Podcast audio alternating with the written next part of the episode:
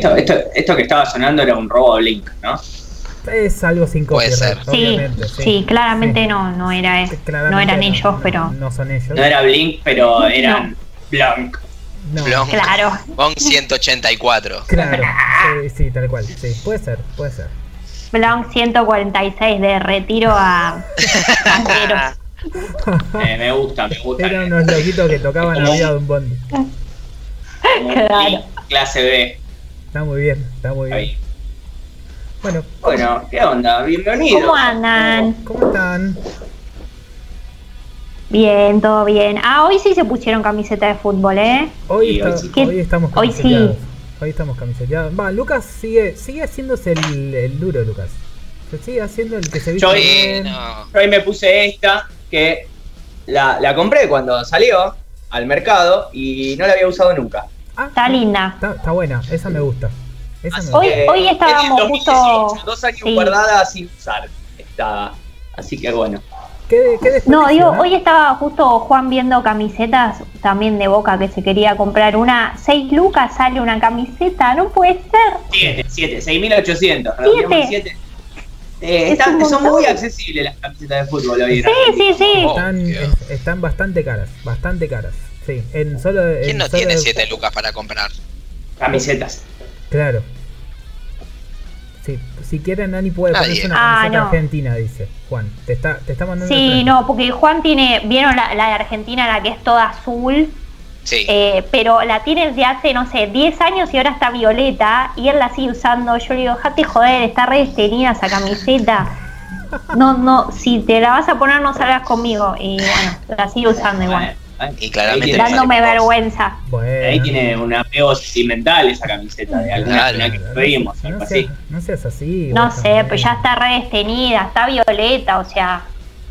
Lucas está con un jopo modo Paul Fernández increíble.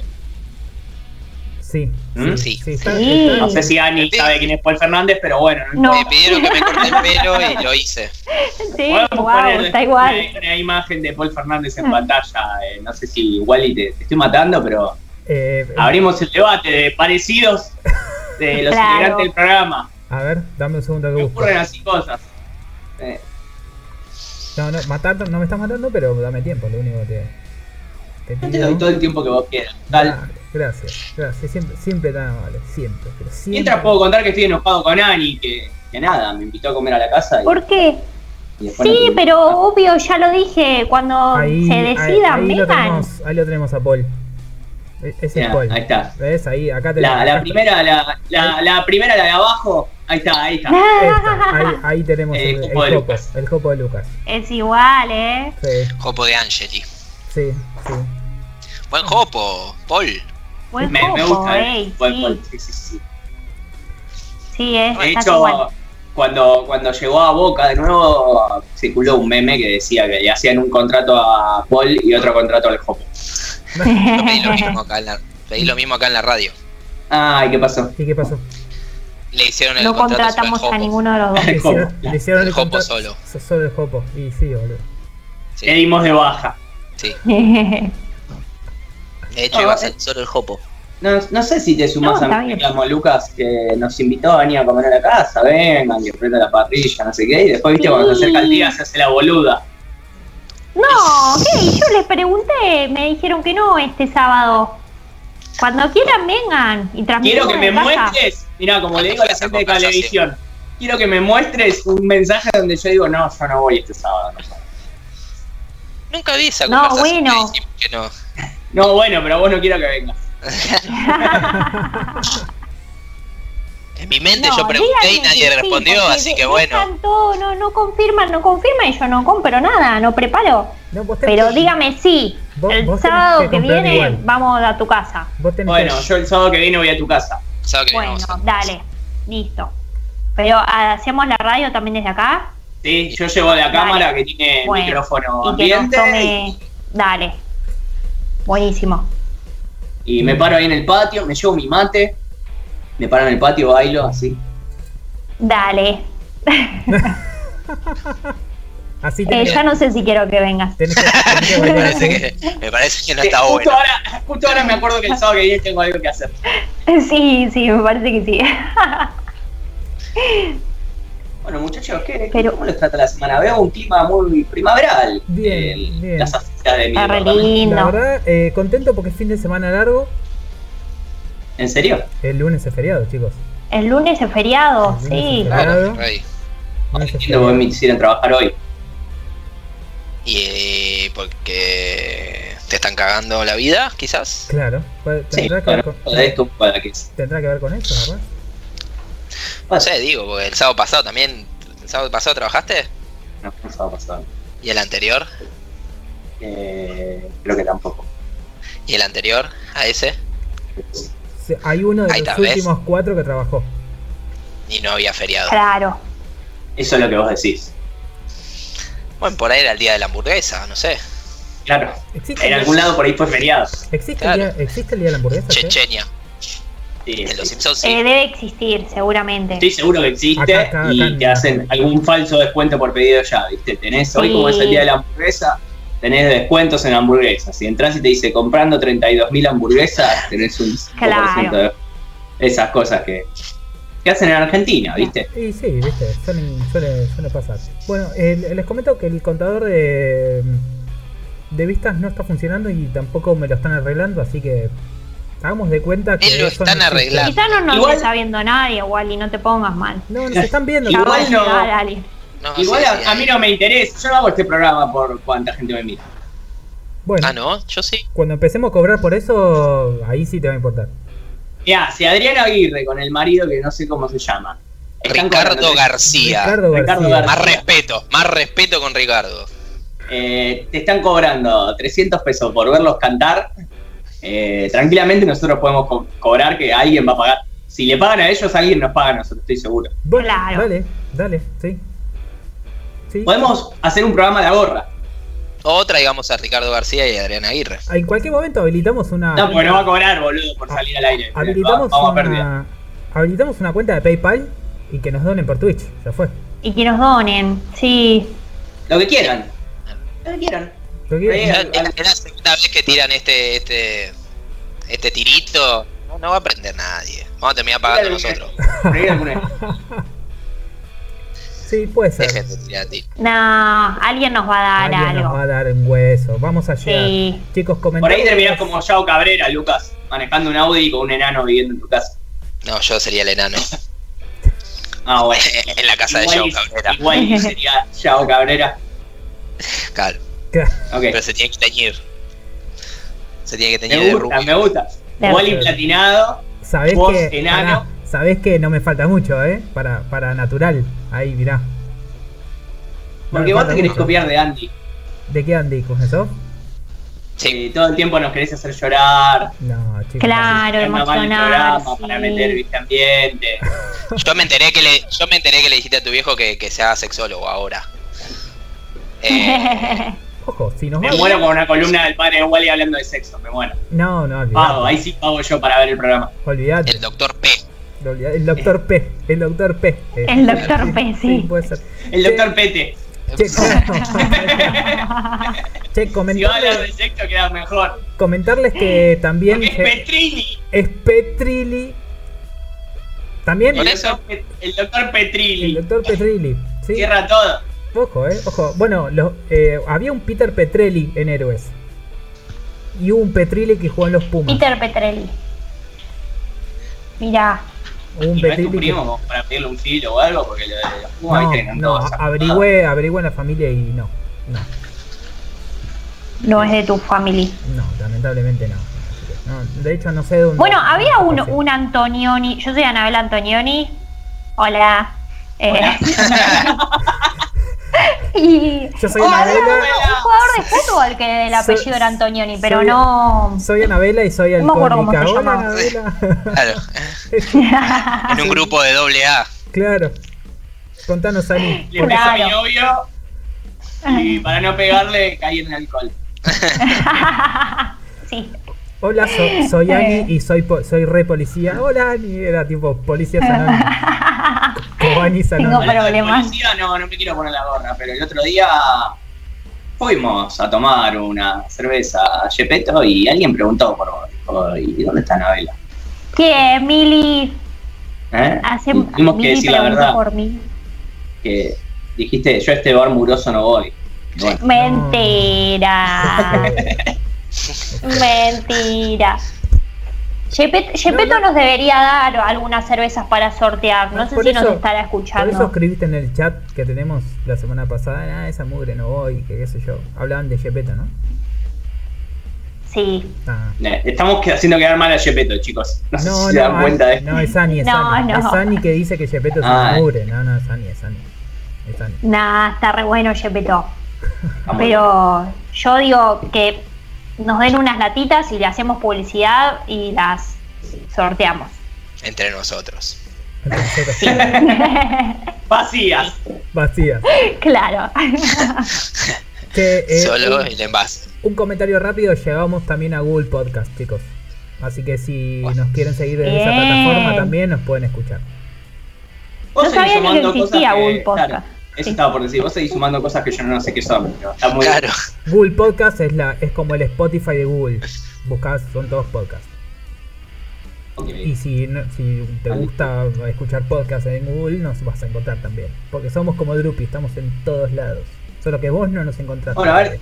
Como dijo Alberto Quiero, ayer, quiero recordar. Claro. como dijo Alberto ayer, el virus no te encuentra a vos. Vos lo vas a buscar, ahí, vos lo vas a buscar. Así que nosotros no te vamos a encontrar a vos, vos nos vas a buscar. Buen, buen dato que le hubiese dado a la gente que murió del virus, ¿no? Bueno, Igual lo buscó. claro. Juan, pero por ahí no lo sabían, por eso no lo buscan. No, no igual a, a No lo fa- busquen. A favor lo, lo viene diciendo del primer día. el que busca encuentra, chicos. Y bueno, cada uno encuentra lo que encuentra. Vi poquito que, vi que se habilitaron deportes sin contacto, Sí, de manera vi. oficial. Grupales sin contacto. Al aire libre. No sé qué es. O sea, ¿Qué? la mancha no podemos jugar. No. Salvo que Bien. sea la Deportes grupales sin contacto no conozco ninguno. No, pueden ser las Estaba clases. pensando lo mismo. Las clases de, Para, de- Las clases en parques. O running, ponete. Ok. claro, Grupos- para mí grupos ponele, de puede running. ser clase de zumba, clase de esas Claro, cosas en, tal cual. en parque. Golf. O Ponele golf. En realidad también Sí. habilitaron los deportes. La, la frase era, era totalmente retorcida. Decía deportes individuales en su modo dobles. O son individuales o son en dobles. Ese señor es nuestro presidente. ¿Qué? No, eso, lo- eso lo dijo lo dijo la reta, creo. Ese señor es Ah, nuestro jefe de Ese gobierno. señor es nuestro jefe de gabinete De de, gobierno. de gobierno. Es como decir, podés jugar al tenis en dobles. Habilitamos Pero la compra de dólares Mientras que jugás al tenis, claro. Y también ayer en, en, un- en uno de los noticieros pusieron se habilitan las rehabilitaciones eh, deportivas. Es como si, si estaba rehabilitaciones de se habilitan Eso las tiene- rehabilitaciones. Es Pero como, eso tiene lógica, porque te rehabilitas. te habilitan a que te rehabilites. Mientras tanto no podías rehabilitarte.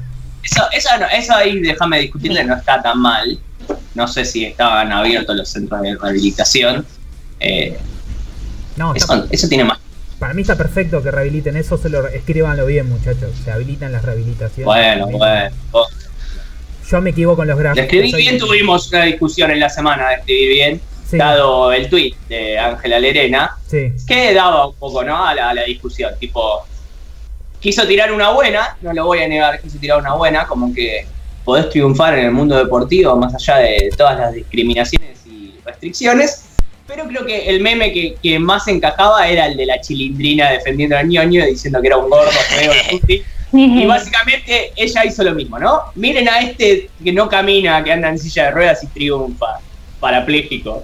Yo- bueno, no yo sé creo hasta que- dónde estuvo bueno el comentario. Yo creo que estamos en un momento donde hay demasiados canales donde todos podemos decir lo que querramos y hay muy poco criterio sobre cómo se dicen las cosas. Entonces pasan este tipo de cuestiones, que un periodista pierde la sensibilidad de, de comunicación para la cual se preparó, porque puede decir lo que se le canta al orto sin filtro, ¿entendés? Y cualquiera de nosotros también. Entonces no hay responsabilidad lo que- sobre lo que se dice tampoco. No, yo creo que el problema ahí no es por ahí tanto el cómo, sino el uso, el uso excesivo de llamado de atención que está buscando la gente, ¿no? De, de Sí, figurar Sin duda, sí, por sí, algo. Tal cual. y no piensa dos veces antes de escribir lo que está escribiendo, porque metió en la misma bolsa a un chico discapacitado, podemos decir, no sé si está bien dicho tampoco ahora, el otro día mi novia me planteaba eso, que está mal dicho discapacitado, sino que es una persona con una discapacidad, para mí Claro. tampoco está tan mal, Es- tiene una discapacidad, es discapacitado, es como decir, vos sos moreno, no te puedo decir morocho. No, técnicamente Bueno, el, nuevo empezamos- enfoque, el nuevo enfoque y la- de la discapacidad es, es- está enfocado sobre el entorno en el cual esa persona tiene o no la tiene. Es decir, ponele este chico que juega al tenis, que no me sé, que no sé el nombre, eh, es Eh, discapacitado. Gustavo Fernández, ¿no es? Creo que sí. Y Gusti Fernández. es con- se considera discapacitado para, no sé, hacer una maratón, porque no puede caminar. Pero, qué sé yo, para jugar al Para el tenis. fútbol, para el tenis, para el tenis, con silla de ruedas a- está a- bien. Con silla de ruedas no es un discapacitado, está bien. Entonces, se supone que el nuevo enfoque de la discapacidad es desde qué contexto y entorno Pero- lo empezás a ver. ¿entendés? Claro. Ojo, por ahí cambio de opinión mañana y, y entiendo a qué apuntan, pero él no juega al tenis, juega al tenis adoptado, si no jugaría al tenis. Para eso no es, pero está bien, para el tenis adaptado no es discapacitado, Claro. está, está dentro de... Y- de- Pero el tenis adaptado es un tenis con discapacidades, porque andan todos en silla de ruedas, chicos. O sea, a eso voy. O sea, está bien que no querramos no, es discapacitado para el la discapacidad de... es discapacitado para el tenis común, para el tenis adaptado no. Claro. Entonces lo que se está tratando Por de, eso, Claro. de cambiar la forma... que de- aclarar, No, obvio que que no. No, no, obvio que no. tenés No, que no. aclarar cada, cada palabra que decís es como medio raro. Mm, Es una persona con una discapacidad que se desarrolla una actividad deportiva adaptada, ¿está bien?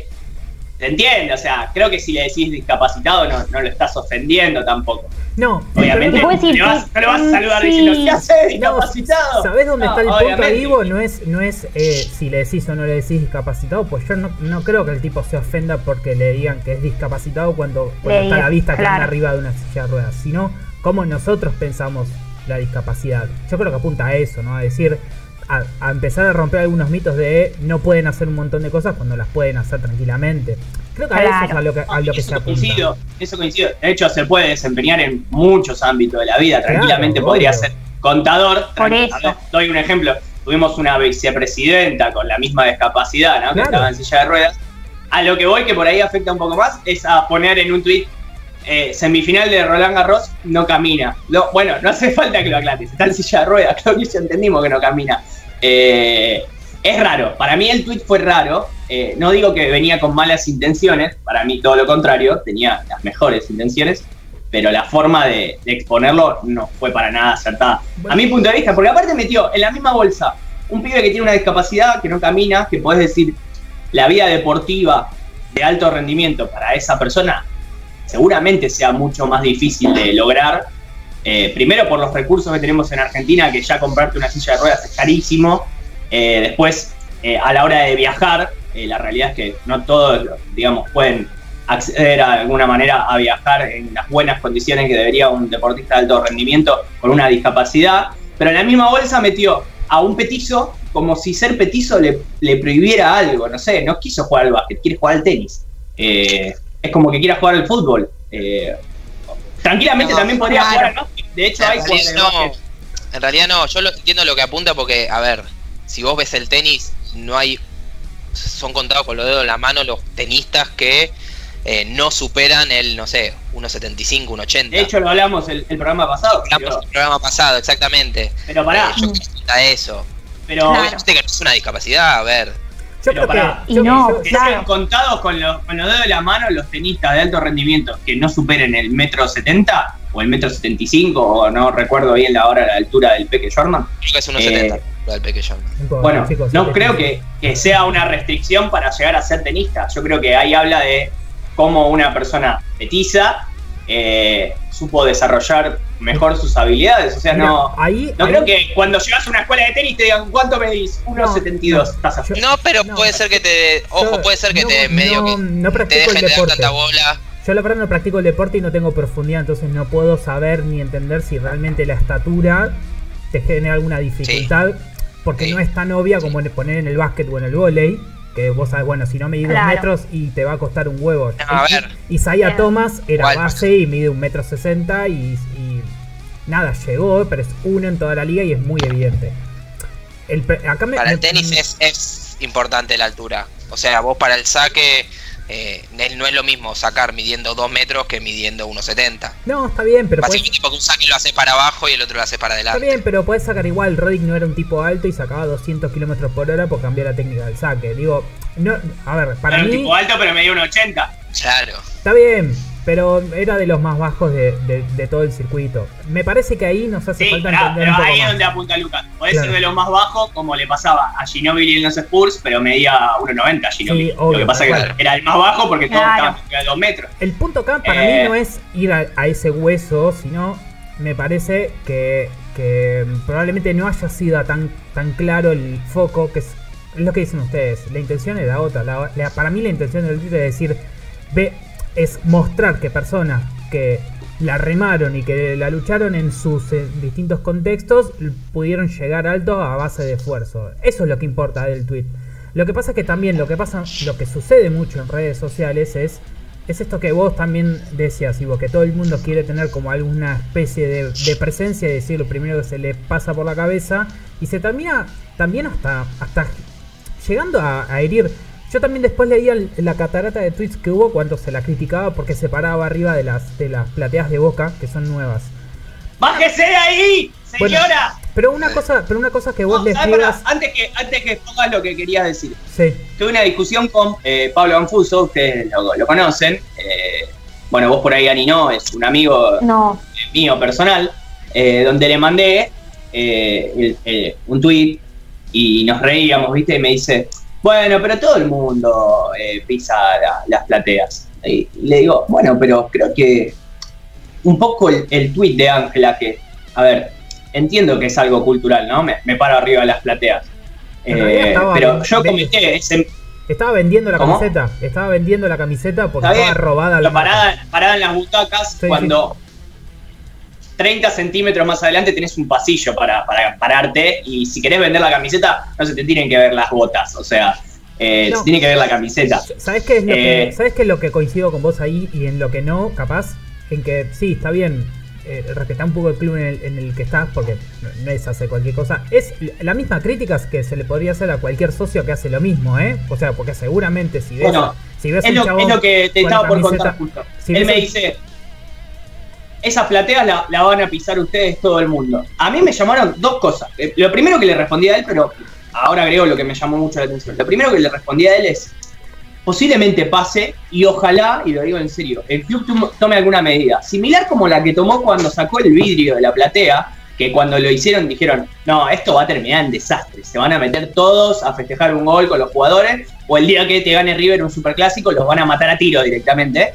Eh, y lo primero que hizo el club cuando sacó los vidrios fue, al primero que haga algo, sea meterse en la cancha a tocar un jugador de la emoción, alegría, barra, felicidad, como lo quieras llamar. O todo lo contrario, o sea, el peor aspecto, el más negativo, revolearle algo a un rival, a un referee o algo, es expulsado de por vida del club.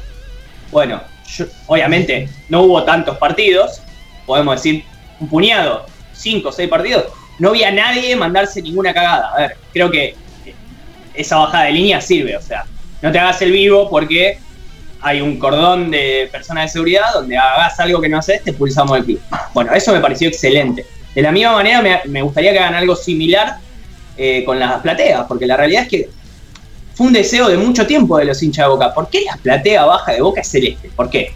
¿Por qué? pero no tenía ¿Sabés lógica. dónde está el punto? Ahí, ahí yo de eso veo dos cosas. Primero, una es cuidar el patrimonio del club, que lo pagan al fin y al cabo los propios socios. Entonces eh, deberían ser los propios socios los cuales... pero no entiendo que fue, digamos, solamente por pararse, El tanto tema- el- lío. ahí, ahí es que- donde, ahí es donde quería llegar. Eh, cier- Cierro lo No, que- te cuento algo, perdón. cier- Cierro perdón, lo, que, lo perdón. que decía Ivo y Te cuento algo, Ani. Las, las butacas de la platea baja eran celestes de hace mil años, desde la época de Sí. Macri.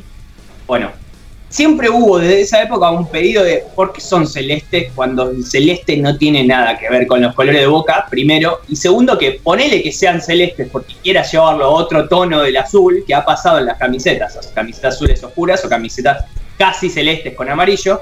Eh, bueno, Claro. lo que decía el hincha es, si va a ser la de abajo celeste, la del medio amarilla, la de arriba también sea celeste de última, y decís, bueno, eh, te tengo las populares azul oscura y la de la platea celeste, ponele.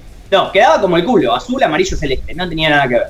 Bueno, esta dirigencia lo primero que hizo fue hacer unas pequeñas reformas, una lavada de cara, como decimos, a la bombonera, donde primero la pintó de azul y amarillo por afuera, después pintó las, populares, ¿no? La, pintura nueva, digamos, azul, amarilla, azul, y ahora decidió como último lavado de cara, digamos, cambiar todas esas butacas celestes y poner butacas azules. El hincha de Boca todavía no las estrenó, o sea, las cambiaron hace 15 días, sin, ir más lejos lo hablamos en un programa que la reforma venía un poco de que por ahí tenían que usar los bancos de suplentes en las plateas y Boca ya había dicho que no porque estaba en plena obra de cambio de... O sea, todavía no las estrenamos. Y que por promocionar una camiseta, por hacer un chivo, ya te estés parando arriba de la butaca, que todavía nadie se sentó ahí, a mí me molesta, a mí. Porque Claro. no es que no hay un pasillo, tenés un pasillo a Bueno, ahí, 30 centímetros ahí, ahí. ahí hay dos puntos que quiero, que quiero, eh, que quiero comentar. Primero yo entiendo y me parece bien que el hincha de boca, que es el que, que el hincha de boca que paga la cuota, ¿sí? Porque el que no la paga, qué sé yo. Pero el que paga la cuota y que en algún punto es artífice o parte de esa remodelación, diga, che, loco, cuidemos el club. Que se lo digan a, a ella o a cualquiera. A, a cualquiera que esté, no importa. O sea, incluso vos y vos si vas a la cancha cuando juegue Boca, si ves a algún boludo parado arriba de la butaca, le vas a decir, che, loco, sentate. Lo otro que no me lo que no me parece bien de eso, yo leí los tweets y tipo a la mina le estaban diciendo que era una hija de puta.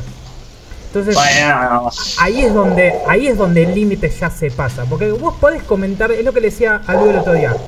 Hacerle un comentario porque capaz que vos no estás conforme con eso, no estás de acuerdo, y es una red social donde cualquiera puede comentar y sos libre y decirle, che loco, no da, no me parece bien, o mismo el tweet, el primer tweet de, de, de los, a- de los adaptados, también decir, che, mira, no me parece.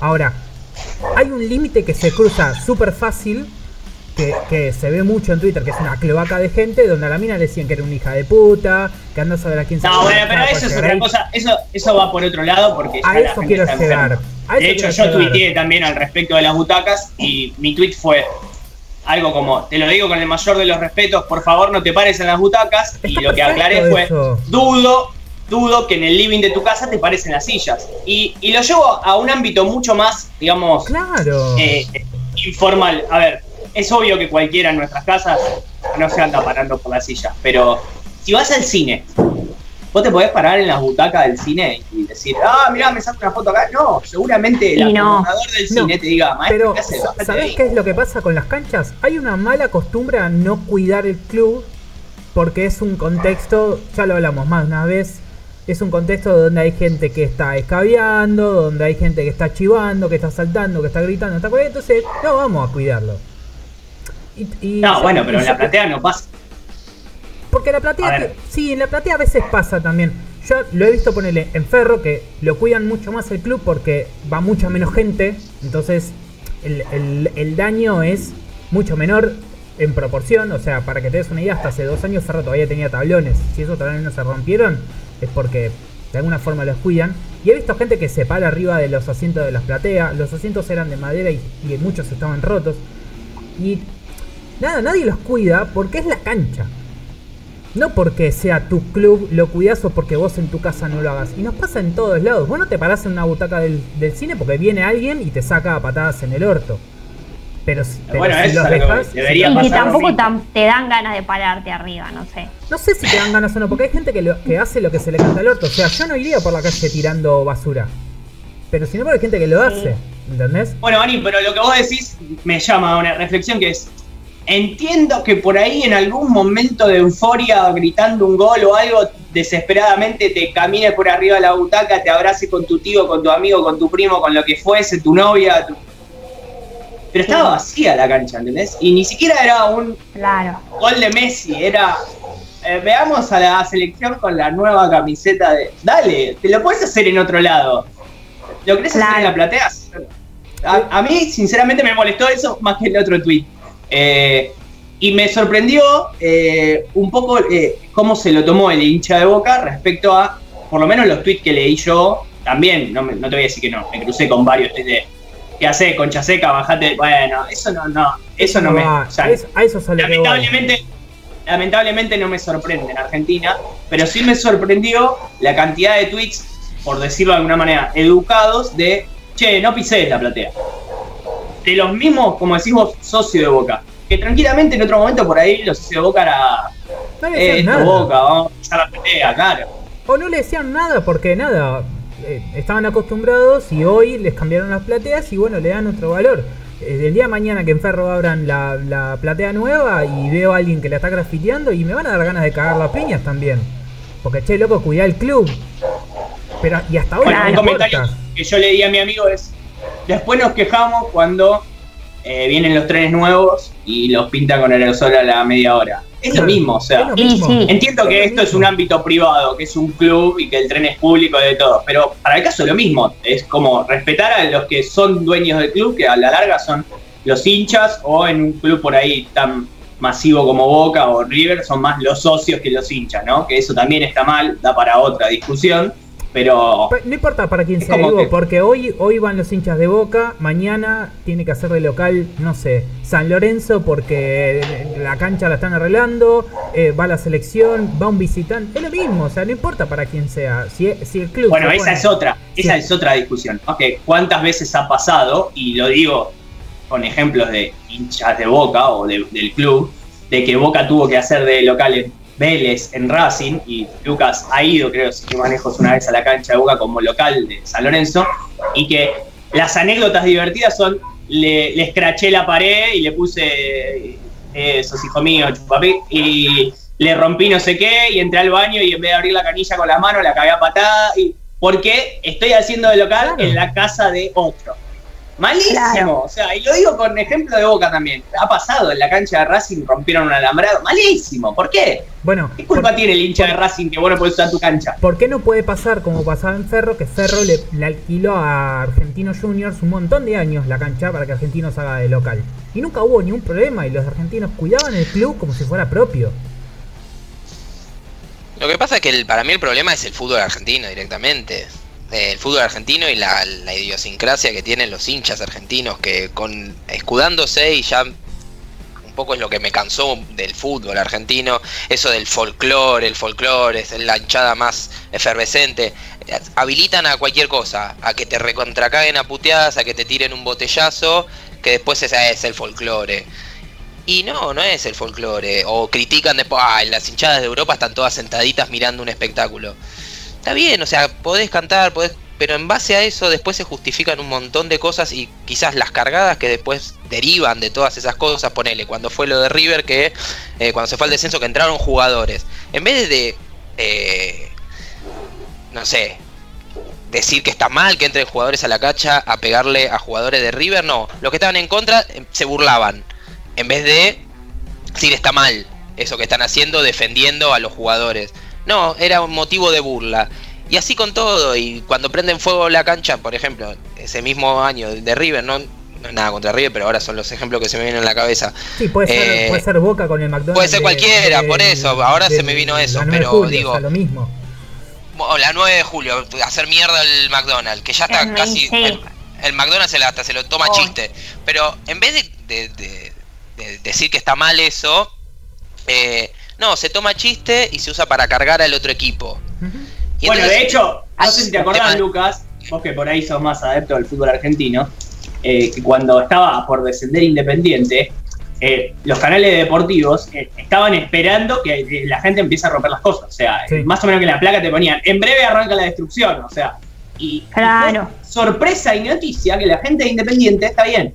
Se fue chiflando el equipo, obviamente, porque estaban Bueno, pero. contra eso- caliente, porque habían descendido, pero no Pero tiraron ni un papelito. eso está, eso está perfecto. eh, y sí, yo creo que, y por eso digo que no es solo del, del hincha, sino que también, además del hincha, es un tema de la idiosincrasia también del periodismo del fútbol. Que, o sea, prendés el hay canal de fútbol y lo que tenés es 10 tipos gritándose uno al otro, eh, debatiendo, o sea, supuestamente un debate, pero se están gritando, cagando a puteadas.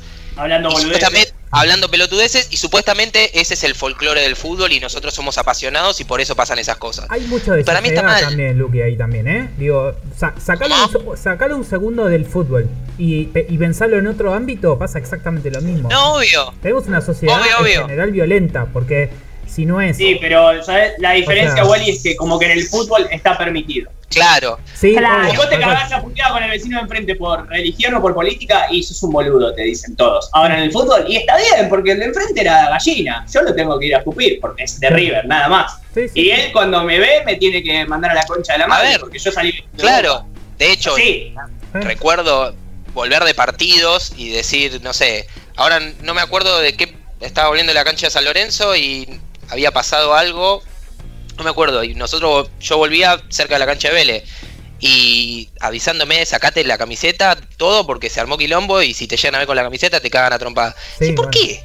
Mil- miles de veces. ¿Por qué? Bueno, a mí me extrañaba mucho Bueno, y, que- y yo encima tengo- que si te cuando- cagan a trompadas y no yo- haces nada, cuando yo no tenés pibe, aguante. Cuando yo era pibe me- me, costaba mucho entenderlo porque en, Fe- en Caballito, eh, al ser el centro de la ciudad, había gente de un montón de clubes. Entonces, por el club, por el barrio, se paseaba gente con la camiseta de San Lorenzo porque estaba cerca Claro. San Lorenzo, con la camiseta de Argentino porque estaba al lado de Paternal, con la camiseta de Vélez, de Chicago, de todo, de Huracán, de Almagro. Y nunca pasó nada. Y a mí me costaba entender esto que decís vos de, che, no vayas con la camiseta de Sarasa a tal barrio porque te van a prender fuego vivo. Y yo, pero ¿por qué si... ¿Qué, ¿Cuál es el Acá tema? no pasa nada. acá Sí, pasa- no, tiene sentido. No porque, a ver, no porque Ferro Claro. no tenga un clásico y que, y que no tenga incorporado el folclore, No. pero en, al menos en el barrio donde me crié eso era muy común de ver. Eh, Es que lo que pasa es que, ¿sabes un Lo malo es que, que cuando no pasa eso, como vos decís que está bien, o sea, que, que puedas caminar tranquilo con la camiseta de lo que de la, del club que vos quieras, si no pasa de que te prenden fuego, eh, son todos unos, unos tibios. Son tibios. tibios, Son claro. unos tibios tu equipo, te dejan, te dejan pasar con tu camiseta y vos decís, ¿qué?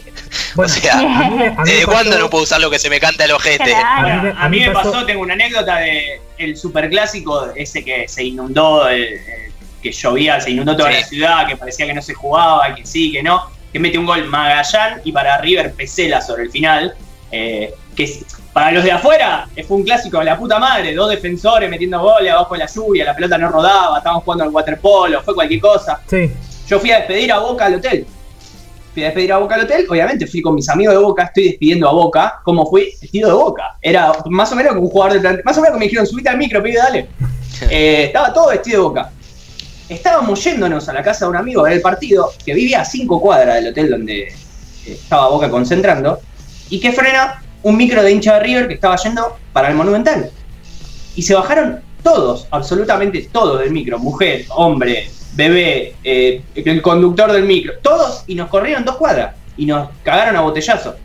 Es el día de hoy que me acuerdo y me cago encima todavía, porque creo que nunca corrí tanto en mi vida sin parar, abajo de la lluvia, eh, rezando de que por favor no me alcance uno, porque aparte ahí es donde tampoco ya es una pelea leal, es vamos a pegarle al otro que es del otro club, y si somos 50, le Obvio. pegamos los 50. Claro. Obvio. No es, Es que que, encima- tengo guante de verdad. bueno, Es que encima es, es a- a mí me de pasó- vanagloriarse. a mí me pasó jugando con Ferro Futsal cuando todavía no era, cuando todavía era amateur, y yo no estaba en primera, porque nunca jugué en primera, estaba en cuarta división, fuimos a jugar contra Platense en cancha de Platense. Cuarta división, pibes de 16 años, ponele. Los padres de Platense nos insultaban, solo porque éramos de Ferro. Eh, pero eso es, es Entonces- el flagelo que tiene el fútbol desde chico. O sea, a mí me ha pasado jugar de chico en All Boys y que ibas a la cancha de otro. Me ha pasado jugar torneo en Matadero. Y primero los padres y que después llevan a que todos los que estábamos jugando terminemos cagándonos a trompadas. Sí, pero obvio. empieza desde las tribunas. O sea, Claro. matalo, cagalo a patadas. Bueno, Teníamos en- los 11 pibitos años, de 10 parque, años. una vuelta que jugué en parque, yo jugaba después de la categoría más chica en edad, porque se organizaba así el horario. Pibes de 8, entre 8 y 9 años más o menos, los padres de, esos pibes, asomados por, había como unas plateas como, como si fuera con una baranda de cemento, los padres asomados de la baranda gritándole a los pibes. 8 años. ¡Eh, toca la pelota! ¡Eh, falta que... 8 años, chicos, el pibe todavía nada, tiene que Es que empezar no, a disfrutar es que- es que ahí- Lo peor, pará, Una lo peor de todo, exigencia, ¿saben qué es? pobre. Lo, lo peor de todo es, es que la gente se queja cuando le pasa a uno, pero si pasa al revés, eh, los aplauden. Es como, Claro. no, no sabes, me corrieron los de River seis cuadras y casi me matan. No, qué hijo de puta, no sé qué. Ahora, cuando viene un desconocido y te cuenta, corría dos gallinas 18 cuadras. Eh, sí, vamos, vamos, Boca. Bueno, pero por eso, ese también. Pero porque ya te digo, es, es la idiosincrasia directamente. O sea, obvio que si a vos te pasa, no, no te va a gustar un carajo. Pero después cuando le pasa al otro, que, o sea, del equipo contra el tuyo, es lo que te decía, eh, perfecto, es la folclore, vamos a matarlo. Claro. ¿Cuánto, ¿Cuántas canciones del fútbol argentino tienen la palabra matar o te maté a uno? Eh, me, me hace acordar al, al skate de Capuzoto, que hace las canciones de cancha. Sí. Todos son te maté a uno, todo es lo mismo. Y, y no, y bueno, eso es la- el folclore del fútbol. Y para mí está como el orto y nada. Eh, qué sé yo. Dejamos de disfrutar un poco de, de la hinchada de cada uno realmente y nos preocupamos más por... Es que hace rato que pasa eso. Claro. Yo siempre Rato le digo a mis amigos en la cancha, hay algunas canciones de cancha que yo no canto. Eh, una es la de, la de River, que lo cargan, que se fue a la B, eh, que es la que después usó Argentina la- con Brasil Decime que se siente y bla, bla. Yo esa personalmente no la canto en la cancha, porque a mí me gusta cuando la hinchada de boca canta Soy bostero desde la cuna o no sé qué, o que expresa algo que yo siento por boca. O sea, a mí me chupa un huevo. Obviamente le quiero ganar a River, pero también le quiero ganar a Racing. Obviamente a River le quiero ganar más porque es el clásico, eso no hay duda. Pero a mí me gusta cuando yo aliento a mi equipo, o sea, que le doy una motivación al equipo eh, desde lo que realmente siento como hincha. Después de lo que haga el resto.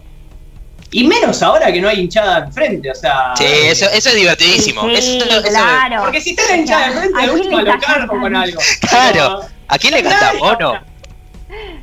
Es terrible. No, no, Es es, es cualquiera. Eh, la verdad es cualquiera. Pero bueno, Casi paranormal. es casi Es paranormal. casi paranormal, sí. ¿Vos decís? Arrancamos con paranormal. Eh, No, como, ¿eh? no sé, como vos quieras, Dani. Como vos quieras. Te estamos esperando vos. Eh, lo- te- estábamos haciendo tiempo pues nos pediste. Yo tengo un chat acá que dice: Claro. "Chicos, Sí, sí, porque la columna. estaba por favor". preparando el temita, no sabía de qué hablar.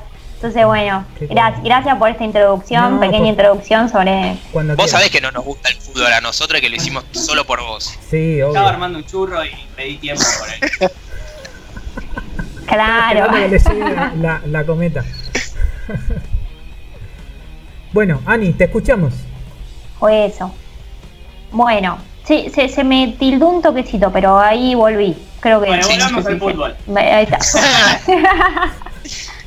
bueno, eh, vamos a arrancar con el primer tema. Voy a tirar un, un picadito de noticias paranormales que pasaron en, en la semana. El primero en realidad no, no es tan paranormal.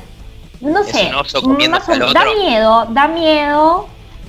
Sí, porque los eh, osos polares se están volviendo caníbales.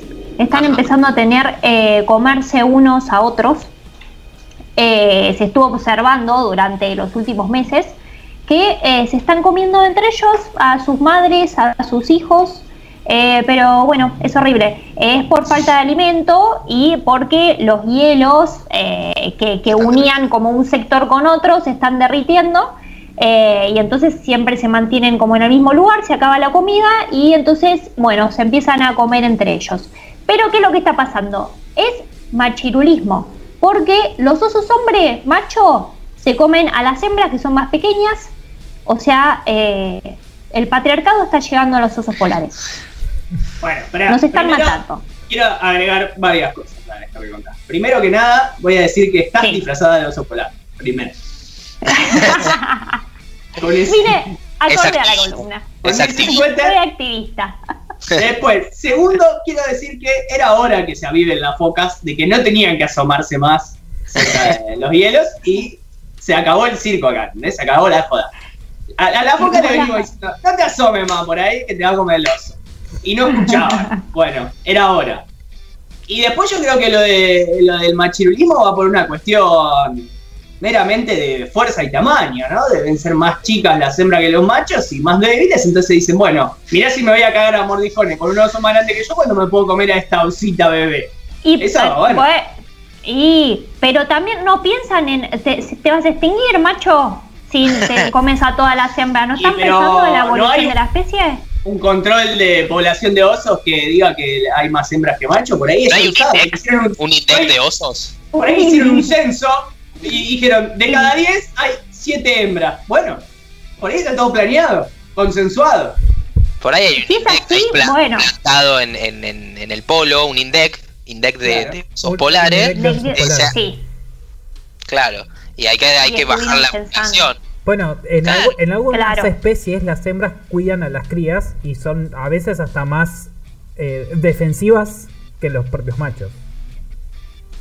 Ojo con eso. Sí, bueno, no sería el Pero- caso. No sería el caso, ojo. No está- en este caso, y, y pa- pasa que la hembra también está desnutrida, entonces... Aparte, para Dani, vos me decís, me, me podés afirmar de que, ponele, un macho va y mata a una hembra cachorra. ¿Vos me vas a decir Sí. que ninguna de las hembras adultas come de esa hembra muerta cachorra? Me genera mis dudas. Yo creo que no. Están, ahora se- eh, hay un activis- activismo de osas polares en contra Ah, de sí. todo esto que está pasando. Yo estoy haciendo tiñen, eco solamente. se de, de violeta y de verde las osas. Y, Sí, sí, y están reclamando por sus derechos porque las están matando y están pidiendo ni una osa menos. Menos. Eh, sí, me gusta, me por eso. Sí. Y eh, bueno, esto dice que fue observado por eh, científicos que están, bueno, todo el tiempo mirando el comportamiento de los osos polares. Eh, Vieron esa gente que se dedica a observar eh, animales, Animales. durante toda su vida. No vaya a ser que Bueno. sean los científicos que están carneando osos, están afanando las pieles, comiendo sangucheos y le echan la culpa a los osos porque no saben hablar. Claro. Hacían una conferencia de prensa con un tapado blanco. Sí, con Hay un, sombrero con una cabeza de oso. con piel de oso hoy, con el calor que hace afuera, estás con una piel de oso polar. Es verdad. No, pero me parece que ll- llama a la reflexión si hay un si estamos alterando la naturaleza por el calentamiento global y esas cosas, ¿no? Como No, pero si Trump dice que no existe, que es todo chamucho. Trump dice que no existe. No, bueno, Pero Armá tu columna de cosas mentiras y habla de de, de cosas que cosas mentiras, se llama así. ah, La es, columna. es la fake column. Claro. Claro. Déjalo que Trump Pero- siga con su, su idea de que no hay calentamiento. de que no hay calentamiento. Estaría bueno eso, Eh, a decirle a Trump, Sí, ya que vos crees que no hay calentamiento global, anda con los osos polares a ver qué pasa. Anda con los osos, sí. Y vestite de blanco, a ver qué es lo que está pasando.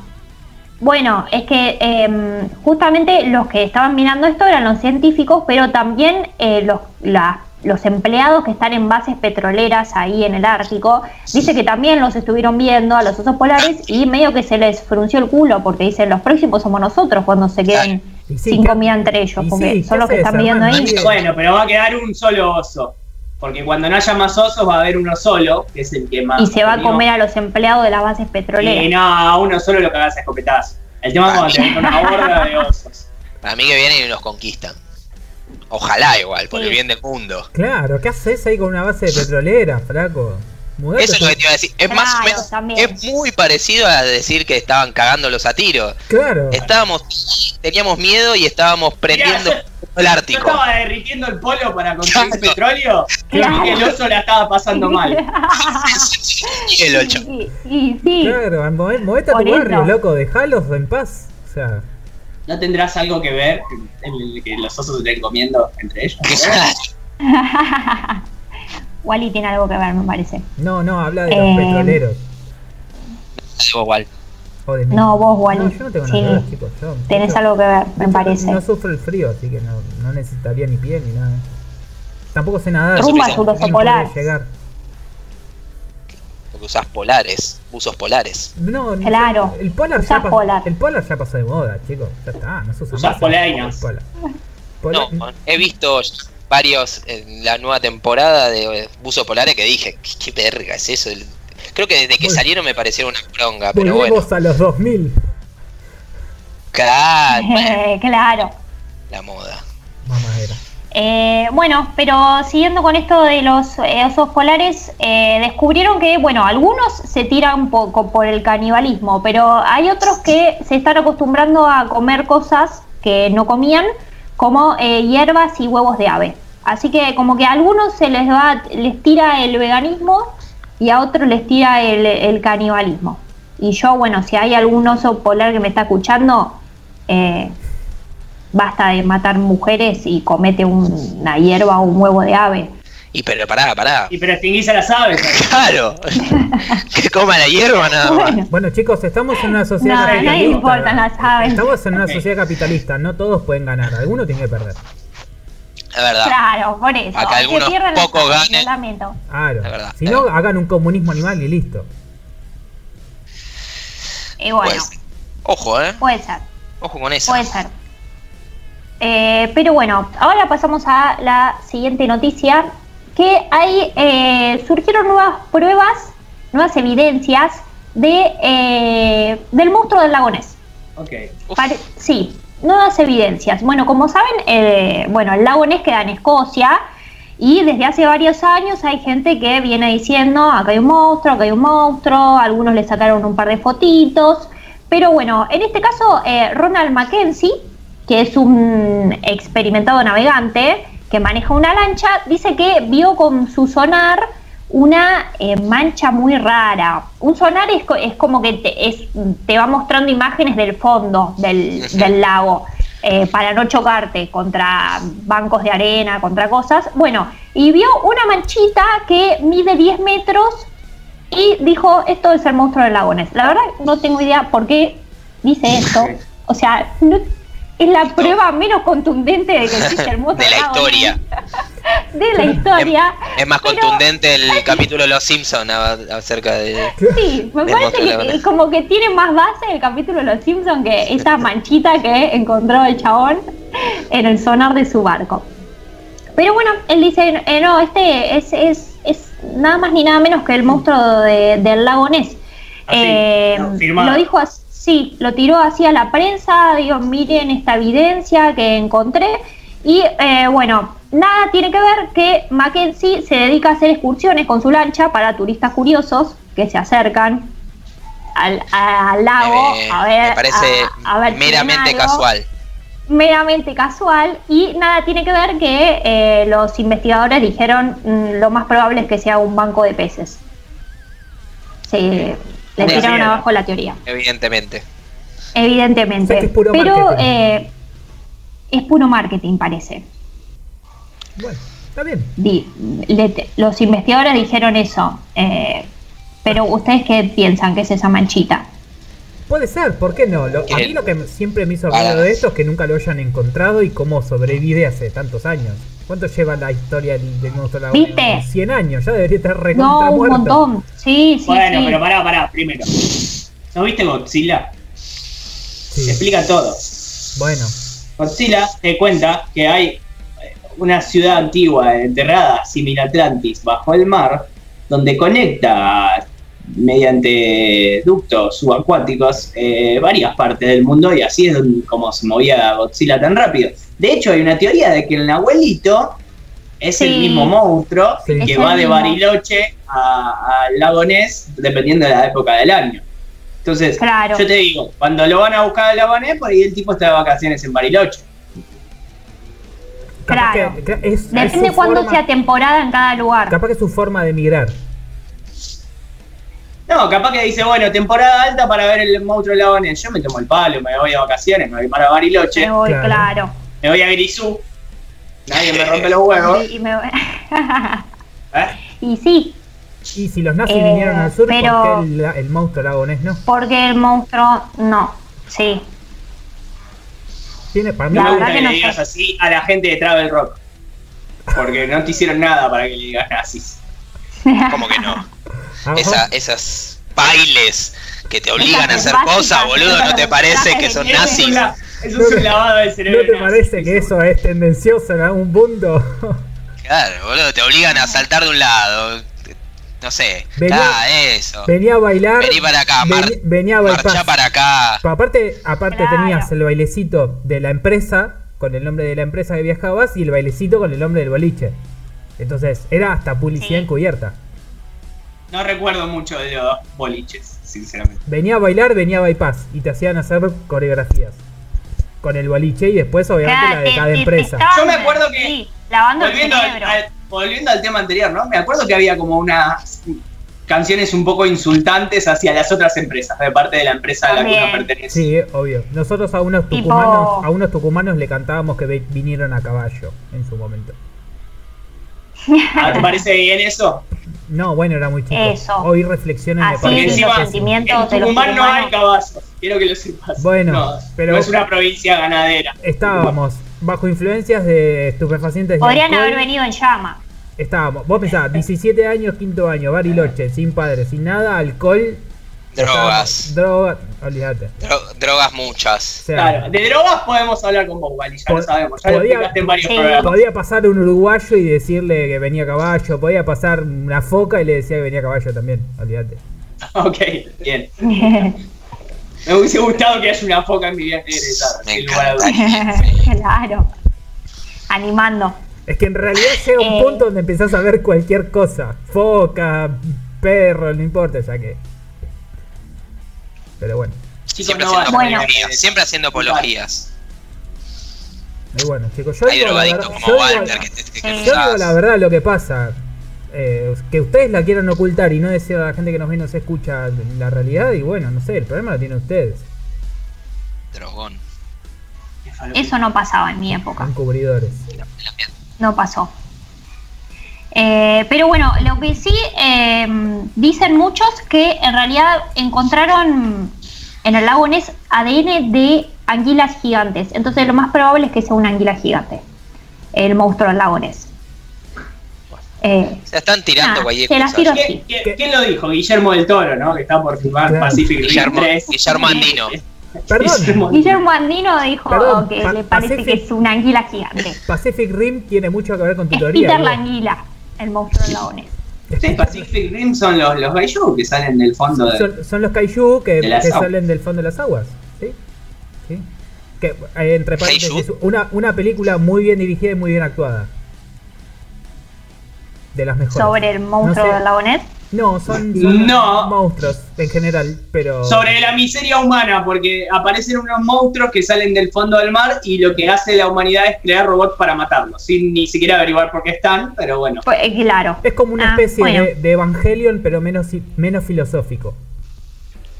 Claro. Claro. Bueno, vamos a tenerla en cuenta. Así como las pelis que recomienda Ivo y que nunca Claro. vimos. Claro. Sí. Lo mismo voy a hacer También. con lo que me estás diciendo. Vamos a hacer lo mismo con la que dijo Wally. Me voy a limpiar el orto apenas termine el programa.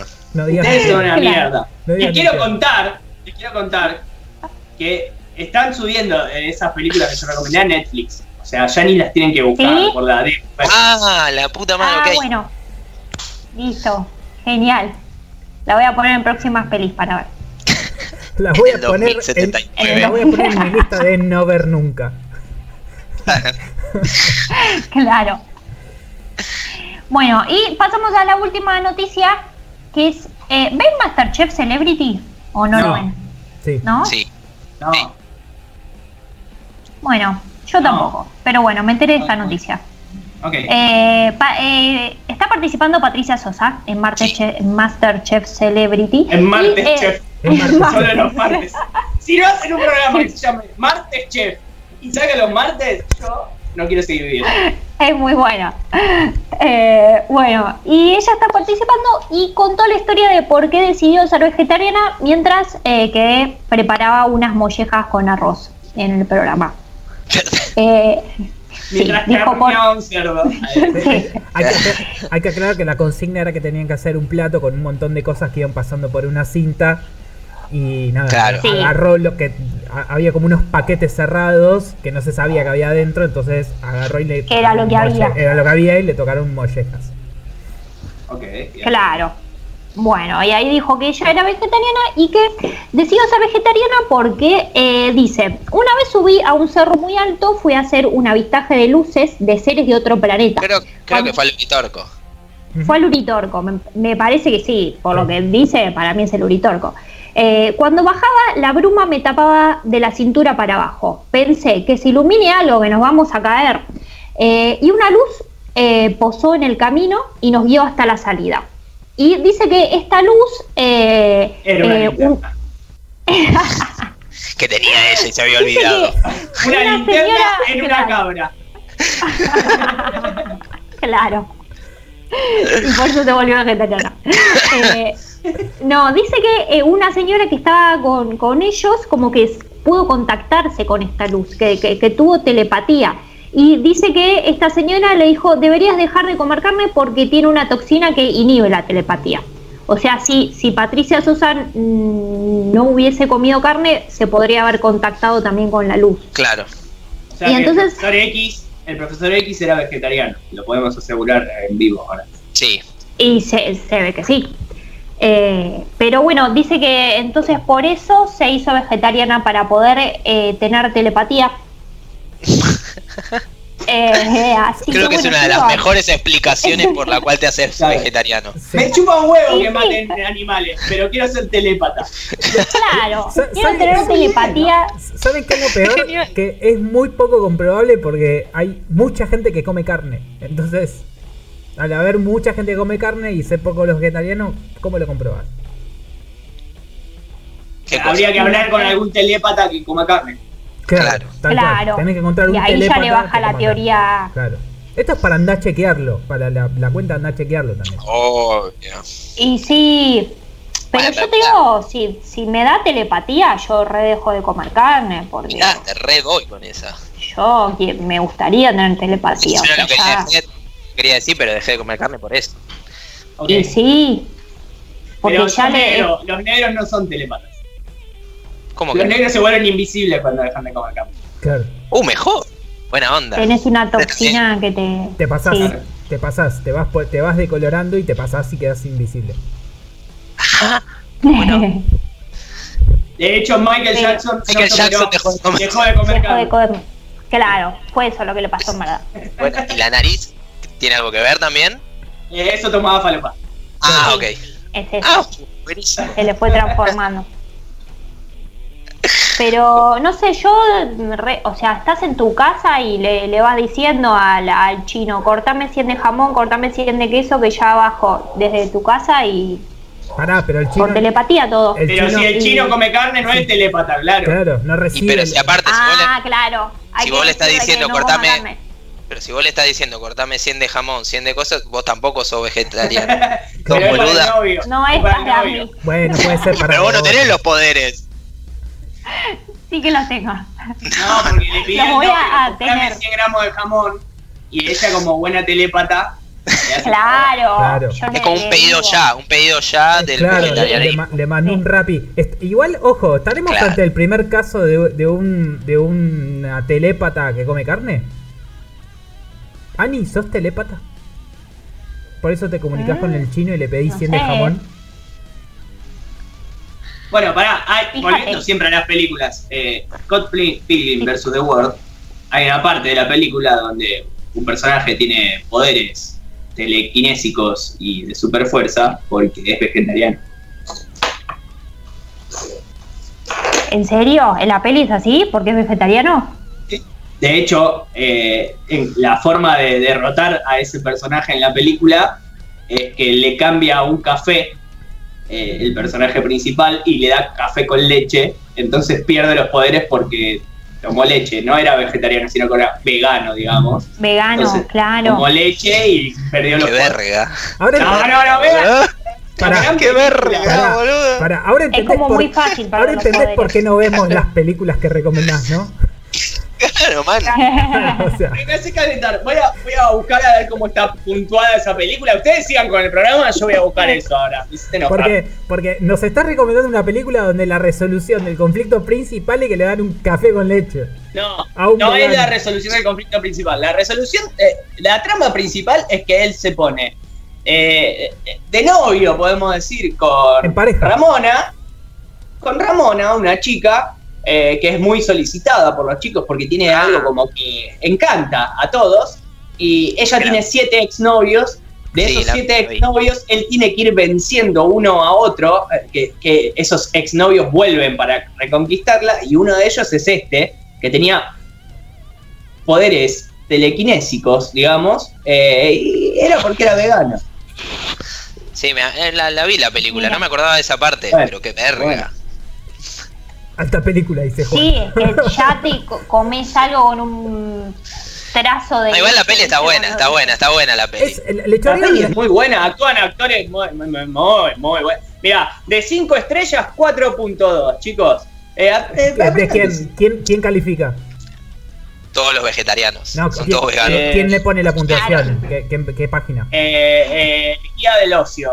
Eh, es una página de cine de España. Guía del vegano. Bueno, ahí ya, del te- buen ahí, vegano. ya, ahí ya tenemos un conflicto porque los españoles puntean como el orto. Les gustan cosas raras. De hecho, Wally, te, te- Fíjate- te- fíjate te voy a IMDb. pasar un link. Fíjate en Te voy a pasar IMDB a link. ver cómo está puntuada. ¿En cómo? ¿En dónde? IMDB. A ver. MDB. Y- IM. Sí, esa es confiable. Yo siempre mi- miro IMDb. ¿Cómo, IMDb se llama la película, Ivo? Perdón. Scott Pilgrim vs. The World. Acá eh, voy a entrar. IMDB. Sobre 10, 7.5. Va, va. Ve. Scott. Pero pará, eh, es una, es una gran película, de verdad. Sí, sí, está bueno. gran Está película. Eh, fue una de las primeras películas que metió el mundo del anime en el live action. Tiene efectos muy copados para los amantes de los, del anime y de los videojuegos, sobre todo. Sí, Tiene ya- mucho de eso de sí, 8 ya sé- bits. Ya sé cuál es. Viste que, que Ujú. se hace cuadraditos anda Super Mario y todo eso. Eh, es muy buena película. Me llama la atención que IMDB le haya puesto 7.5. Pero bueno, habrá que verla. Eh, ¿Eso te llama la atención para bien o para mal? ¿Te sorprende la calificación que tiene o...? Me sorprende que le hayan puntuado de esa forma porque, no sé, pensamos que eh, IMDB califica el origen con 9 puntos más o menos. O sea, está a un punto y medio de una de las mejores películas. Eh, a eso es a lo que voy. Pero bueno, está bien. Es porque es muy buena película. No, por eso, De hecho, tiene por- muchos cameos, muchos cameos de, de actores muy conocidos. Eh, la plantilla, digamos, eh, fija de la película también son actores conocidos. Eh, yo ya la había mencionado esta película porque actúa el hermano de Macaulay Culkin. Eh, eh, véanla, chicos, véanla. De hecho, te voy a pasar un, un- un link de una imagen para que la muestres ahora en pantalla por acá, por el chat de, de- del programa, de- de- del programa. ¿Viste? Te la paso acá, mira. Y este es el, el- el enemigo, digamos, eh, vegano. Que también es bajista en la película, antes que me lo preguntes. Ah, era lo primero que te iba a preguntar. sí, Ah, mira. me- Porque él, el personaje principal, que es Michael Cera, eh, es bajista y primero hacen, digamos, una batalla de bajos. Eh, Sí. Lo que tiene de bueno esta película es como que mezcla eh,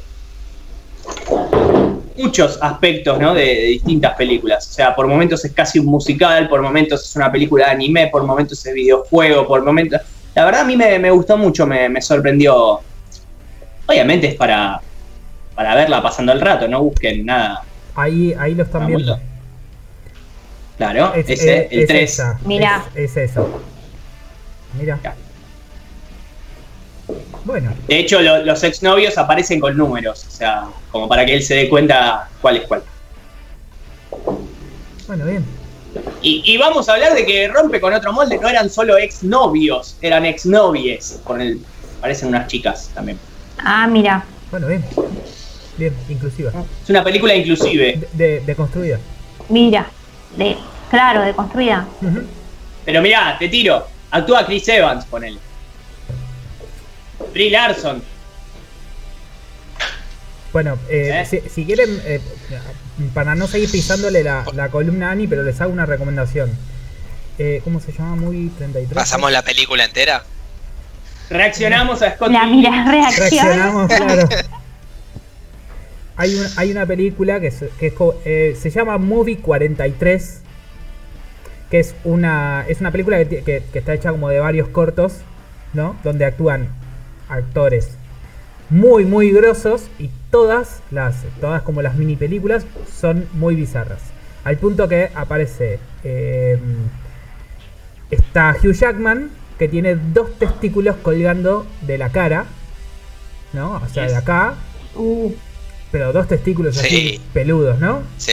Y, y tiene una cita con, con una chica y, y como que para él es normal tener los testículos y para la para ella no, entonces nada, es muy bizarra la situación. La película, ustedes dicen, ¿qué carajo? ¿Cómo puede existir esto? Pero dentro de los actores están Hugh Jackman, Uma Thurman, Richard Gere, eh, Halle Berry, Kate Winslet, Emma Stone, eh, Naomi Watts. Es como que decís, ¿cómo ser que todos estos tipos estén laburando y haciendo esta cosa bizarra? Bueno, veanla. Ustedes veanla.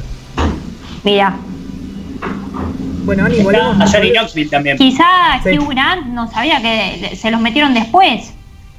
Los huevos. No, Él no, lo no. filmó así. Lo- los tipos los tenía, era- el tipo los tenía como, o sea, tenía un pañuelo puesto y se sientan a comer y se saca el pañuelo y tienen los huevos ahí.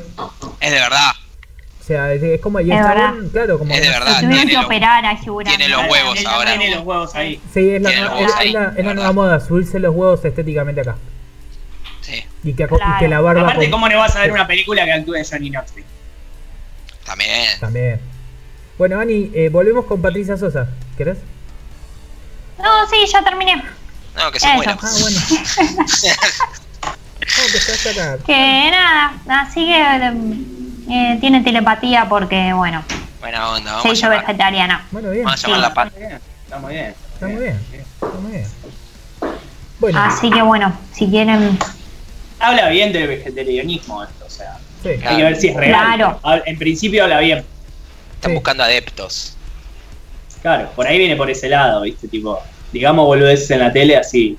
Re da igual. ah, Por ahí. Ahora dentro de dos meses te mirá. enterás que Patricia Sosa tiene una huerta orgánica que vende y ahí cierra todo. Ahí cierra todo, pero bueno. No, peor, te enterás que tiene una escuela que se llama X Pato y tiene niños mutantes claro. Enseñándoles telepatía. enseñándole telepatía. Tiene un avión invisible. Una vez. Claro.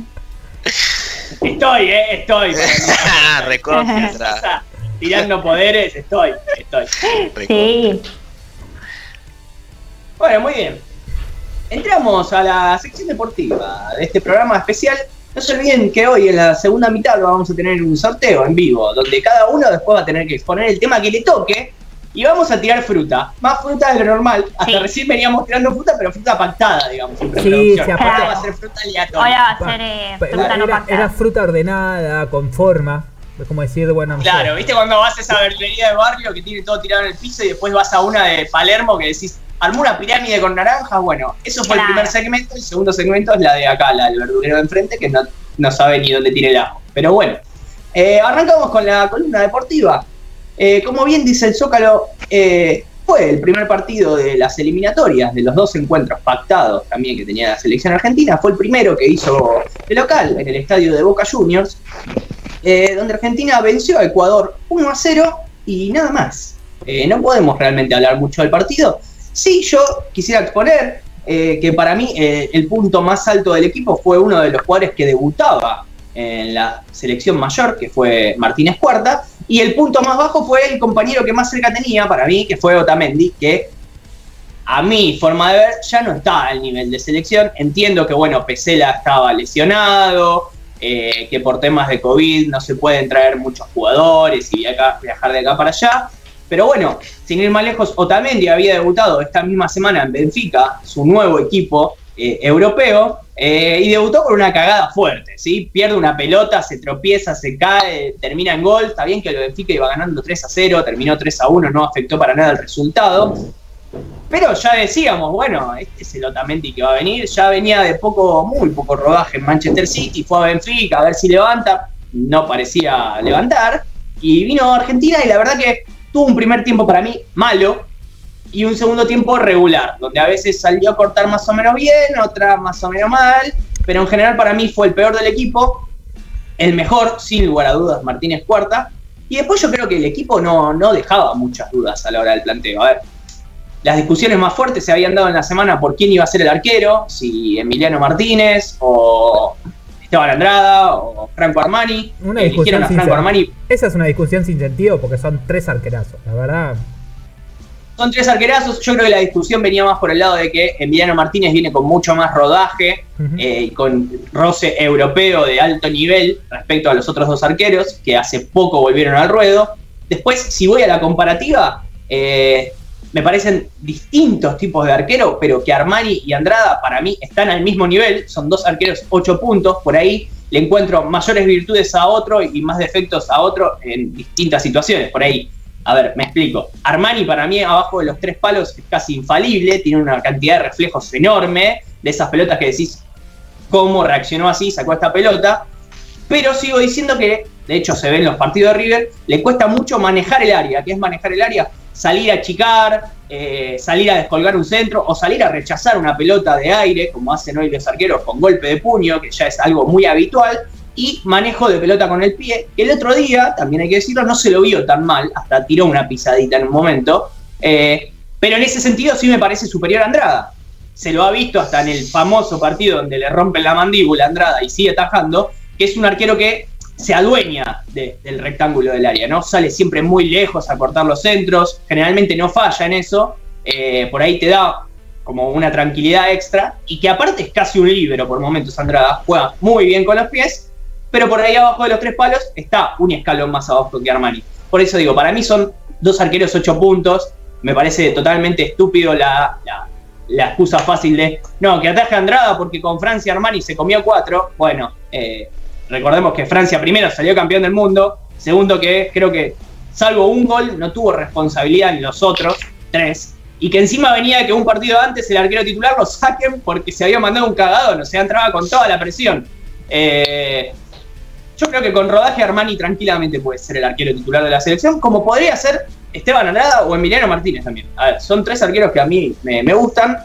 Yo en lo personal, si tendría que elegir uno por el modo de juego que quiere imprimir Scaloni, para mí cierra más Andrada.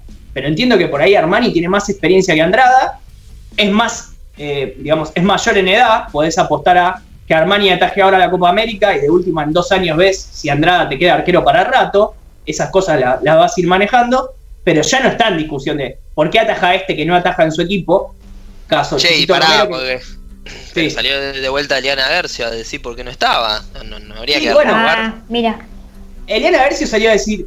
Primero no salió a decir nada, tiró una estadística como a ver si encontrás otro arquero igual. ¿Cuántos eh, em, partidos había atajado en la selección? ¿Cuántos goles les habían hecho? Bla, bla, bla. Que bueno, si vamos a lo fuerte, de verdad, a, la estadística realmente potente, que es los títulos, eh, no tiene ninguno en la selección, Chiquito Romero. O sea, tampoco digamos boludeces. Entiendo que es un arquero que estuvo mucho tiempo, de hecho es el arquero récord en la historia de la selección, que más partidos jugó. Eh, pero mismo cuando era titular indiscutido no tenía grandes papeles. Yo no recuerdo nunca haber dicho, hoy nos salvó Chiquito Romero. Sí, por ahí alguna buena tapada, pero tampoco diga, ¡guau! Y después que no ataja. Eh, nunca. en ningún equipo donde se ataja. De hecho, ahora ni siquiera está en la lista de convocados. Entonces, rápidamente salió al cruce un técnico de la liga inglesa y le dijo a Eliana Versio en un programa periodístico de Inglaterra, eh, está muy descontenta con esta situación, pero se la ve muy contenta cuando su marido cobra 100 mil libras por semana. Y creo que viene un poco por ese lado la, digamos, la decisión de Chiquito Romero. Está en, en un país que es de los mejores a nivel mundial económicamente, no cobra poco, y por ahí es un arquero que decide atajar cuando lo necesitan y nada más, y estar cómodo, que tampoco es criticable, por ahí tiene un estilo de vida que ya, por cuestiones de sus hijos, familia, digamos, yo me quedo acá, pero después no pidas entonces ser el arquero, claro, después no pidas ser el arquero titular de la selección. Por lo menos arrancá pidiendo ser el arquero titular donde jugás y después vemos si estás para la selección. Eh, pero bueno, eh, después el partido fue muy chato. Eh, realmente Ecuador vino con una idea. muy choto. Porque para mí me fue muy Las dos. Bueno, las dos cosas. Fue muy chato y muy choto. Porque no quedaban muchas dudas del planteo que iba a tener Ecuador cuando su técnico Gustavo Alfaro, eh, que es un técnico que siempre prioriza lo defensivo antes que lo ofensivo. No digo que, como lo tildan algunos, sea un técnico que no le guste ganar o demás. No creo que exista un técnico así. Sino que sí prioriza primero cuidar eh, su arco antes que hacer un gol en el arco rival más contra equipos donde se sabe en los papeles que es inferior. Si vos mirás el plantel de Argentina y el de Ecuador, bueno, si salís a atacar a Argentina te vas a comer siete. Eh, entonces, para mí, y lo, digo en serio, fue un papel más que digno de Ecuador. Hasta por momentos manejó mejor la pelota de Ecuador que Argentina. Eh, de hecho, Leandro Paredes en conferencia de prensa después lo dijo. Entramos al ritmo de ellos, de desesperarnos, y no hicimos lo que teníamos que hacer, que era pasarnos la pelota.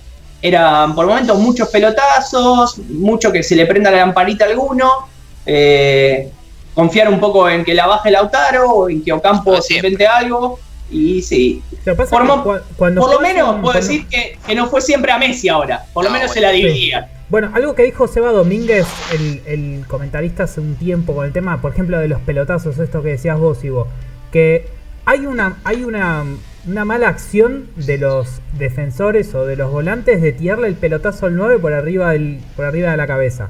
Entonces no le das nunca la oportunidad de la baje y jugar una segunda pelota. Eso lo noté mucho en el partido con Argentina. Le tiraron el bochazo a Lautaro a, qué sé yo, anda a buscarla, a pelearse, a dividir y, no había flujo de juego. Para mí, em, erró en ponerlo a Cuña en, este, en este tipo de partido. Para mí tendría que haber puesto a alguien con más juego y no tan, eh, y, no tan físico, porque Acuña no es un habilidoso, así al estilo, no sé, Paredes, por ejemplo.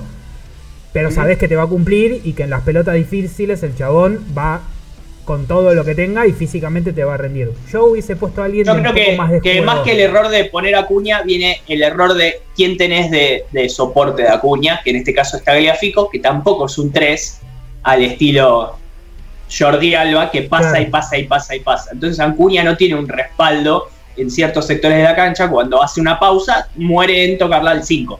Nada más. Eh, a ver, Acuña no iba a ser titular, el titular iba a ser Lo Celso, que es un poco más lo que pedís vos, ¿no? Un volante creativo. El tema es que Lo Celso se desgarró en una práctica anterior al partido y bueno, decidieron por ahí en el momento no arriesgar con algo que no hayan probado o cambiar toda la formación por el desgarro de Lo Celso y hacer más un puesto por puesto y bueno, como dijo bien Scaloni en conferencia de prensa, un jugador que nunca te deja pata, ¿no? que siempre rinde Acuña, eh, sabes que no por ahí no te juega 10 puntos, pero no te juega 2 puntos. De hecho, fue lo que pasó. Para mí no tuvo mal partido, tampoco sobresaliente. Pero volviendo a lo de antes, ¿quién tuvo un gran partido? Y nadie. Para mí la mayoría jugó 5 puntos. Fue totalmente, fue, parejo, parejo de 5 o 6 puntos todos. Como vos decías, Martínez Cuarta me parece que, que, es el futuro, de, es uno de los centrales que va a quedar. Eh, es pibe, ¿no? Digamos que le falta y jugó contra Ecuador. A mí me gustaría ver cómo juega contra equipos más difíciles, porque la realidad, a ver, en el primer tiempo Ecuador planteó una línea de 4, una línea de 5 y un delantero. Entonces, la realidad es que entre Otamendi y Martínez Cuarta un poco se arreglaban. Eh, no sé si es un partido tan importante como para decir, bueno, le pongo fichas a Martínez Cuarta. Jugó excelente. Vamos a ver con el paso de los partidos. Pero después el resto, eh, por ejemplo, me pasó de ver que Paredes y, y, mm, después jugaban de, lo mismo. Después jugaban de lo mismo, están jugando en la misma posición. O sea, los dos estaban Yo creo que ahí lo que pasó Yo creo que lo que pasó con Paredes y De Paul fue que, como decís vos, Ecuador planteó muy inteligentemente de parte de Alfaro, hay que decirlo, una línea de 5 en mitad de cancha, porque ¿qué se ve de la selección de Scaloni?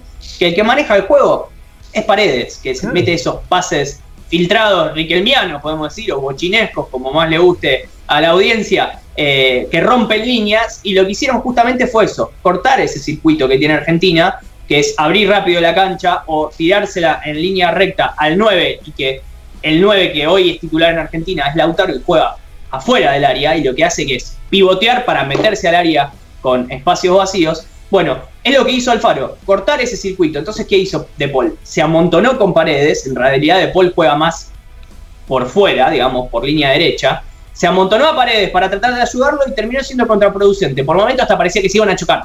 Eh, no fue muy productivo. Por ahí lo que faltó en ese momento fue la viveza del técnico argentino en tratar de cambiar algo eh, sobre la marcha, ¿no? Lo que pasa es que Argentina abre rápido el partido con un penal que también fue muy discutido. De hecho, Alfaro tuvo otra declaración fuerte, parecida a la que tuvo siendo técnico de Boca contra River, de para mí no fue penal, es un penal de VAR. Yo coincido que es un penal de VAR, que cuando lo ves decís es penal, pero por ahí en la jugada rápida a mí no me pareció penal. Parecía más como que Ocampos busca el contacto y se tira. Obviamente, si lo analizás desde el VAR, eh, es penal. De la misma manera que puedo decir, si lo analizás desde el bar, la mano del jugador eh, de Cuates, el jugador uruguayo, es penalazo, pero desde el bar decidieron no cobrarlo también. Entonces, hay un montón de cosas a pulir en el medio que decimos, bueno, cómo funciona el bar realmente, cuál es penal, cuál no. Acá podemos decir que Tobar, eh, el árbitro chileno, eh, lo cobró rápido, sin dudar, o sea, esperando después de última la, la, consulta y el llamado del bar, él cobró penal. Para mí, en un primer golpe de vista, no había sido penal, sino que el jugador argentino busca, digamos, desde la viveza ese contacto para forzar el penal, pero sí, cuando lo ves en la repetición lo toca, toca primero al jugador que a la pelota, entonces es penal. Hay una línea muy finita ahí, ¿no? De, a, mí lo, lo, que, lo que más me llama la atención de este, de este árbitro y que viene el partido es que cobró ese penal, que es muy sutil, digamos la verdad, es sutil, y por momentos dejaba pegar que daba asco. Uh -huh. Hubo un momento que en mitad de cancha aparecía un partido uh -huh. Nacional B que se estaban dando, pero, o sea, se cebaban y se seguían dando y no cobraba nada. Entonces, de hecho, le, le, han, le han, pegado una terrible plancha a Paredes que, que sí. siguió de largo el pie y no amonestó. Sin embargo, más que no cobrar. Más que no cobrar, lo que me pareció raro fue la amarilla que le saca a Paredes, que para mí no fue casi ni falta, Entiendo que cobre falta por cómo se tira el jugador ecuatoriano que vuela por el aire, pero para mí fue un quite limpio de pelota. A lo sumo puedes cobrar juego brusco y es falta, mm. pero le sacó amarilla y después hubo patadas tremendas a De Paul, Paredes y Lautaro Martínez que no fueron ni falta. Sí. Y decís, no entiendo nada qué está pasando en este partido. Bueno, pero bueno. De hecho, la jugada eh, anterior al penal, le podrían haber, podría haber cobrado penal contra Messi, que le, contra Messi, sí. le arrastraron la camiseta una cuadra más o menos también. Que Messi se termina tirando uh -huh. y sigue la jugada para no. Porque ya Tobar lo tiene de hijo, entonces no le va a decir nada. Porque no se va a meter. No va, no va a volver a meterse en ese juego. Pero tranquilamente esa podría ser más penal que la de Campos. Y bueno, un poco volviendo a lo que decía Martínez Cuarta, hubo una discusión fuerte en redes sociales, porque ¿qué decían? No, Martínez Cuarta es el nuevo Puyol, y yo concuerdo con vos, que tiene un futuro enorme, para mí me pareció el mejor jugador del campo, me parece que debería ser titular en la selección, no lo discuto para nada, pero Ecuador atacaba con un solo delantero. Y encima no es que ese solo delantero es Lewandowski, que decís, bueno, eh, pará, lo marco. Me tiene para el cachetazo todo el partido, sé. claro. Claro, eh, eh, ponele, me gustaría verlo, como decís vos, con algún rival un poco más fuerte, un Uruguay, no te digo ni un Brasil, ni siquiera que te vuelve loco, pero un Uruguay, ojo, ahí me gustaría ver cómo se manejaba Martínez Puerta. A mí lo que me sorprende, que en base al equipo que habíamos armado el programa pasado, ¿se acuerdan? Sí. Eh, muchos pedimos a Valerdi. Valerdi estaba en la lista de convocados, pero le dijeron que no viaje. Eso yo no, no lo entiendo, no uh. sé si ustedes saben qué onda. ¿No estaba lesionado? No, no, de hecho está entrenando normalmente y preparando un partido de Champions que se viene ahora. Eh, a mí me sorprende. El que estaba lesionado era Pesela. Eh, Valerdi está, está bien. De hecho, el único defensor que estaba en el banco el otro día era Foy. Eh, lo mismo pasó con Pavón estaba en la lista de convocados, fue la sorpresa de la lista de convocados y le dijeron que no viaje. Eh, raro. No entiendo bien cómo funciona al final. ¿Para qué convocás ahí 40 jugadores y ni siquiera van a venir? Ahí estoy viendo estoy viendo una nota donde aparentemente eh, no, pero esta nota es vieja. Parece que Scaloni la había no, dice, que tenga más continuidad. No, ahí leí que dice táctico, o un tema táctico. Sí, pero. Sí, pero no entiendo cuál sería el tema táctico. Porque, a ver, ponele que, que no lo pongas en la lista de jugadores para el partido, que te piden que entregues 23, que lo dejes afuera de la lista de convocados, digamos, del partido. Pero que venga al predio y entrene y tenga roce con, con, la, con los compañeros, digamos. Pero bueno. Y sí. Eh, raro, raro, raro. Pero bueno. Rari, rari. Eh, rari. Se viene eh, otro partido de Argentina, ahora versus Bolivia, un Bolivia que realmente da lástima. Ayer si jugaba Lampe solo contra Brasil, creo que... sí. ¿A dónde es? ¿En Bolivia o acá? En Bolivia, en Bolivia. es en Bolivia. Mm. Sí, Creo que lo único que le va a jugar a favor a Bolivia es la altura, eh, Sí, sí. pero la realidad es que el, el equipo boliviano es de lo peor de la historia del fútbol boliviano, de lo peor. El único que más o menos zafa realmente es Lampe, que ayer sacó, creo que si no estaba Lampe y había otro arquero, perdían Terminaban por 12 a 0. 15, Sí. Sí, hay una pelota Eh, que pero- saca de un rebote que le pega a Coutinho y, y rebota en un defensor boliviano y la pelota sale con un efecto rarísimo de costado y salta a no sé si fue a mano cambiada o con la, o con la mano para donde iba. Y pensar que Lampe no es, no es un pibe. O sea, es un tipo que tiene algunos años, me parece. No, no es. Sí, sí, sí. Pero bueno, eh, pasando al segundo tema de la columna deportiva, eh, lo vemos a, a- a él, a la estrella del partido de ayer. Eh, o algunos dirán, ¿es Jimmy Fox haciendo algún papel decir de eso, estrella del básquetbol? Jamie Foxx. ¿Cómo? ¿No es? Te iba ¿Es Jimmy Fox? No, es Jimmy Butler. Ah, Bueno, Jimmy Butler ayer rompió con lo que era el sueño de LeBron de una vez más consagrarse campeón de la NBA. Eh, tenía la oportunidad LeBron y el equipo de Los Ángeles en la palma de la mano, porque ganando el partido de ayer ya se consagraban campeones. Pero bueno, lo mismo de siempre, medio que lo dejan a, a gamba sobre el final de LeBron los compañeros. Sacamos de esa bolsa a Anthony Davis, que ayer jugó un partidazo que venía siendo de los más criticados de los Lakers. Pero el Heat, con mucho menos, mucho menos en los papeles y en las apuestas, estira la Tiene, final tiene de un la par de NBA. lesionados. ¿no? Un par de lesionados importantes, el hit. Me parece. Donde yo sé, no, el único lesionado era este muchacho, no me sale el nombre. No me sale el nombre ahora. Pero. Ah, la pucha. Bueno, no Sí. importa. Se me fue, se me fue a mí también. Pero volvió, estuvo lesionado en el Ah, partido. volvió ahora. Gorgan, volvió en el partido 4. Gorgan Dragic. Es uno de los No, lesionados. Dragic estaba lesionado. Dragic estaba lesionado Bueno, pero- y la otra es Gabe Vincent. Bueno, pero no los conoce nadie a esos. Ah, bueno. No, nada, de que Adebayo. Adebayo. Adebayo. Ah, ahí está. Adebayo. No, no, eh, volvió en el partido 4 jugando de a ratos. Ayer ya jugó casi todo el partido. eh, pero se nota que le- no está al 100. Y por momentos es deportivo Butler esto, ¿no?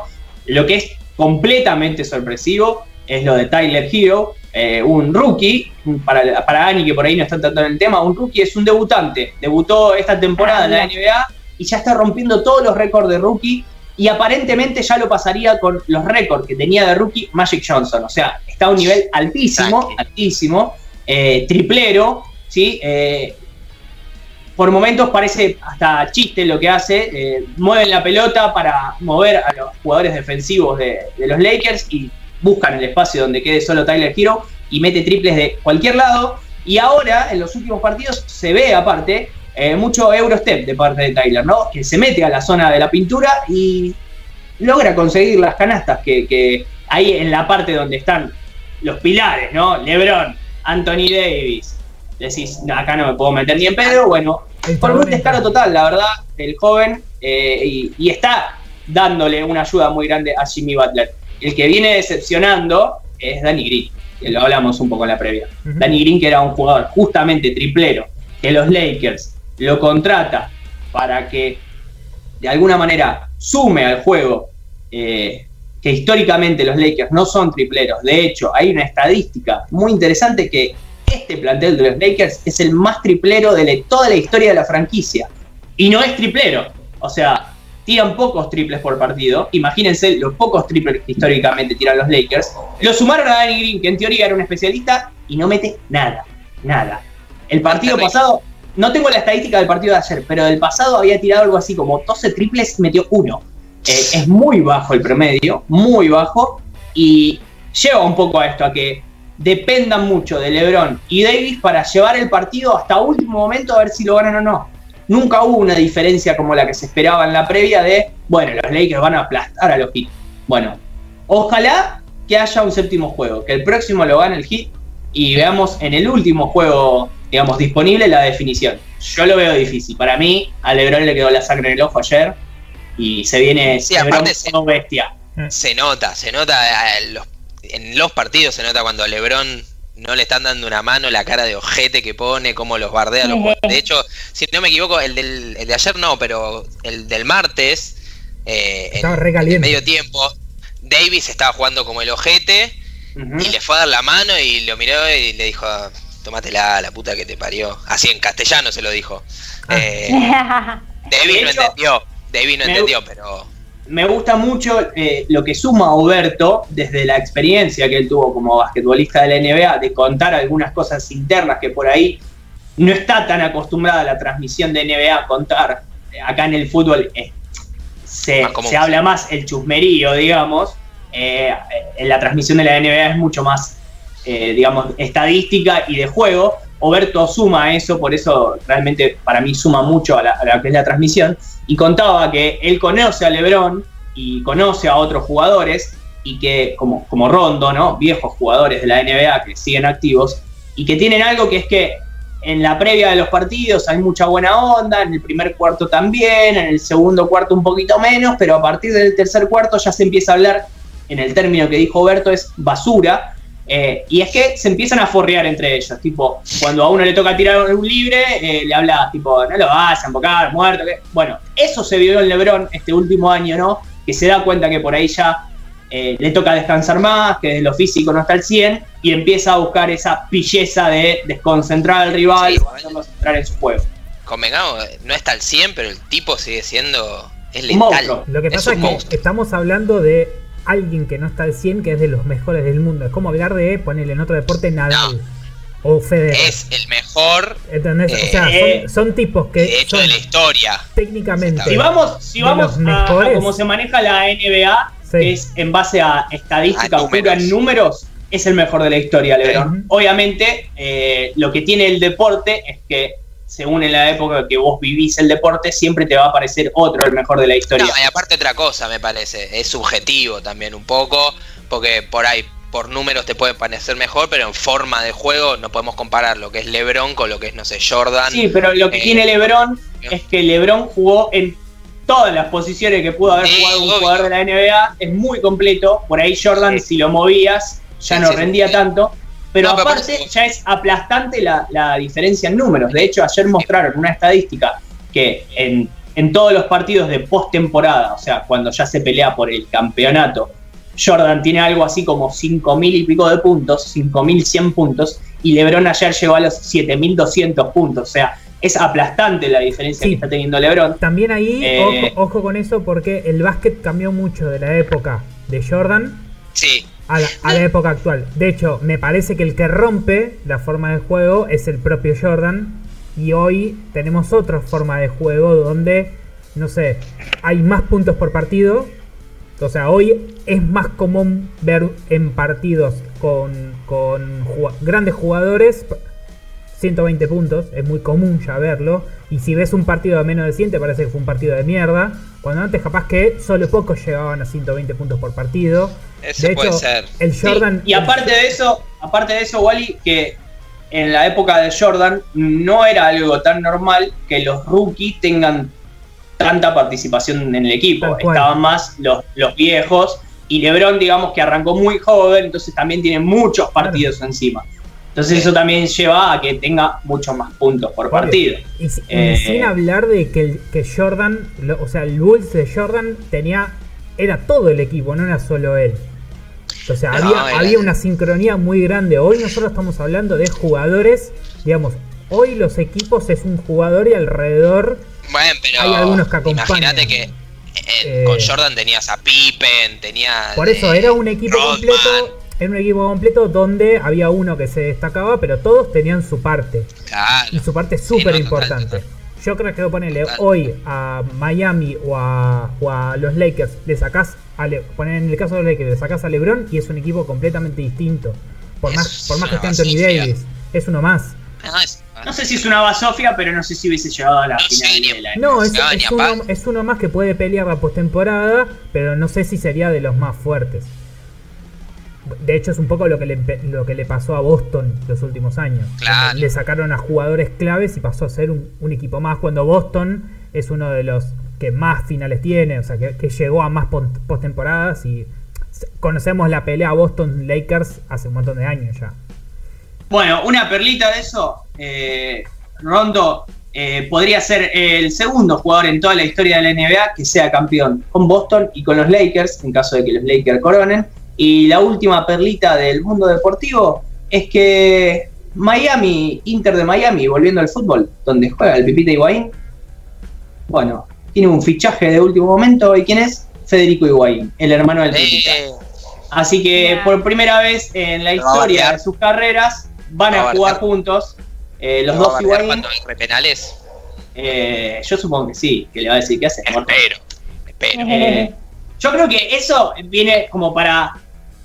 Para mí, el otro día Higuaín entró a la oficina y dijo: Este equipo es una mierda, me voy. Y le. ¡No, pará! ¿Qué tenemos que hacer para que no te vayas? Eh, bueno, trae a mi hermano. Porque no hay otra. Más mierda.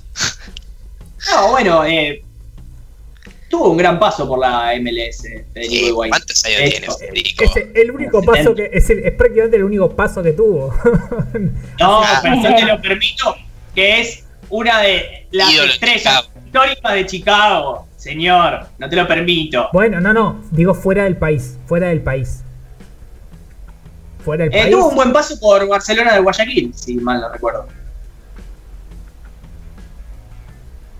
¿Vos podés decir que jugaste en el Barcelona? Yo sí. Yo no puedo decir Eh, que juega en el Barcelona, pero Él sí, prefiero decir. como el payasito Luguercio.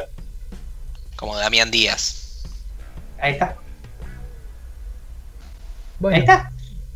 No, no tengo palabras, la verdad. ¿No?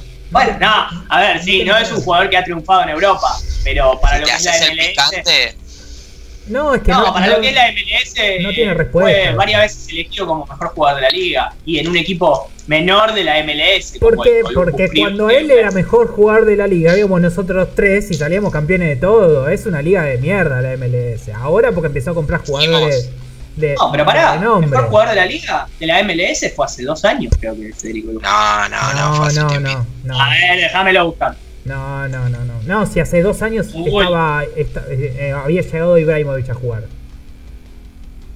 No. Te lo no. estoy buscando. Haceme tiempo que te lo estoy buscando. No, yo te hago el tiempo que quieras, pero, pero no, no podemos estar comparando esto. Porque no, no. Bueno, Hasta hace 10 Ah. años estaban pateando penales australianos estos, australianos estos pibes, ¿no saben? No sabían cómo se juega el fútbol. Es una liga de mierda, digamos la verdad. Paga bien, nada más. Si no lo... 2014. Bueno, 2014, pasa muy rápido. Seis años. 6 años, Seis boludo. Bueno, No había pandemia, pa. no había hace pandemia. seis años. Salíamos hace a la calle. años, hace seis años ya había un par de nenes interesantes en la MLS. No me digan que no. Estaba Beckham, eh, eh, eh, y era Higuaín el mejor jugador. Con 78 años estaba Beca. Beckham pateando tiro libre. Bueno, se quejan de todo. ¿Me vas a decir que Beckham es peor que Higuaín? Federico? Obvio. Obvio. Beckham Bueno. fue ídolo en Chicago. No. No. ya está. Fue mejor, Ahí lo jugador tenés de, todo. ¿Fue mejor jugador de la MLS? Eh, sí. Sí, Beckham. sí. ¿Cuánto? Después, después Eh, de, no, no me lo- de- el día, el Después de Federico Higuaín. Claro, después de No, antes Higuaín. seguro, antes. antes. No creo. ¿No habrá sido un error del premio de Federico Higuaín? No, no. ¿No? Es. Eh, no sé, le vienen dando ese premio a Valeria hace como 10 años. Bueno, Así que no creo eso. que haya sido un error. Hagamos cantonazo, etapa del hagamos del Fue club y etapa salimos campeones todos los años, olvídate. Ya está. Fue del FIFA, Federico Higuaín, ¿es verdad? Fue etapa del FIFA. Tal. Sí, Claro. obvio. Bueno, ya sabemos la franquicia esa se, se volvió una cagada. Así No que- podés discutirlo, basta. No, no, no, no quieras discutir más. Ya está. Crack de cracks. Está entre los mejores de la historia. Listo. Aceptalo, Walter. Ponele. Ponele. Aceptalo. No, yo lo acepto, no, no, no. Lo- acepto y es más, propongo que, que el Pupi Salmerón sea etapa del FIFA en algún momento también. No, boludo, ese no. Boludeces no. Vamos chicos, fue goleador de ferro. No, bueno, por Querido, eso. No. querido por por, eso. todos los otros. No. Eso no. Boludo, ese no. Che, pará, ¿por qué si, Bueno, si- tuvo eh, éxito este en Chicago, el goleador de ferro no puede ser tapa del FIFA? Eh, de- Porque, no, te- porque te- cuando se va de ferro se va a un equipo de la C, el Pupi Salmerón, no se va a la MLS. porque ya está grande. Claro. Nada, y eh, extraña el barrio. Más grande que Higuaín, no acá. creo. No, sí. Tiene mí- 35 igual. Y Salmerón debe estar por ahí también, ¿eh? Salmerón debe tener Federico sete- Higuaín. 78 de tener Salmerón. Y Salmerón debe estar Lo vengo escuchando desde que estoy en la primaria. por eso, ¿no? Higuaín tiene 35 nada más, tiene 35, está detonado. Está detonado, No, está hecho verga. Pero Ah, sí, pará. sí, ¿Pero sí. cuántos años tiene el Pipa? 92 también está hecho verga. Es una genética de mierda lo que tiene. Salmerón tiene 38 años. ¿Y está chequeado que Federico Higuaín tiene 35 o el Ya- Pipa Higuaín tiene 35? Ya te, lo, ya te lo chequeo. Pipa tiene menos. Federico Pipa tiene menos. Federico Higuaín es del 84. Tiene dos años menos. Tiene 35, bueno, 35. está por cumplir. Que Cumple cumplí ahora, 36. no, cumple 36 ahora el 25 de octubre. Bueno, Eh, ¿Por qué Salmero no puede ser tapa del FIFA? Tiene más experiencia. porque es horrible. Bah, porque Federico Tapa del álbum de figuritas del FIFA. También, También. aunque sea eso. Tampoco, tampoco. No, no ni para eso. ¿No? No, tampoco. No, no, no. No funciona. Bueno. Pero bueno, Cosa, eh, Lucas, ¿querés agregar algo de que hoy ganó San Lorenzo 1 a 0? Ganó, pará, porque se hicieron dos partidos. El, el primero iba ganando 2 a 0. Ajá. Eh, Pero el de los suplentes no lo contamos. el de los suplentes metió dos goles el gringo Ausch, que es un fenómeno, y el segundo un gol muy lindo de Matías Palacio, la joyita del club. No, Eh. Palacio fue. sí, Matías. Pero Gol. el, gol, el gol que decís que el arquero se tira mal para el lado y le pasa para el lado de la pelota, ese está diciendo? Exactamente, fue todo magia de Matías. El, el amague del cuerpo fue como. Y él se lo comió todo el arquero. Pero Ah, para todo- mí se tropezó el arquero, pero si me lo decís desde ese punto de vista, no, no te lo puedo discutir. No, no, no, golazo. Che, para ahí dicen, ¿se habló ya del empate de Ferro esta tarde con Banfield o va en la segunda parte deportiva? Aparentemente Ferro es bastante... empató, empat- le, hizo partido. Banfield. De hecho, estaba leyendo la reseña de Olé. eh, y porque no llevaba el partido. Y el primer tiempo dicen que dominó futbolísticamente Ferro. Apa, Muy. Pobre Banfield.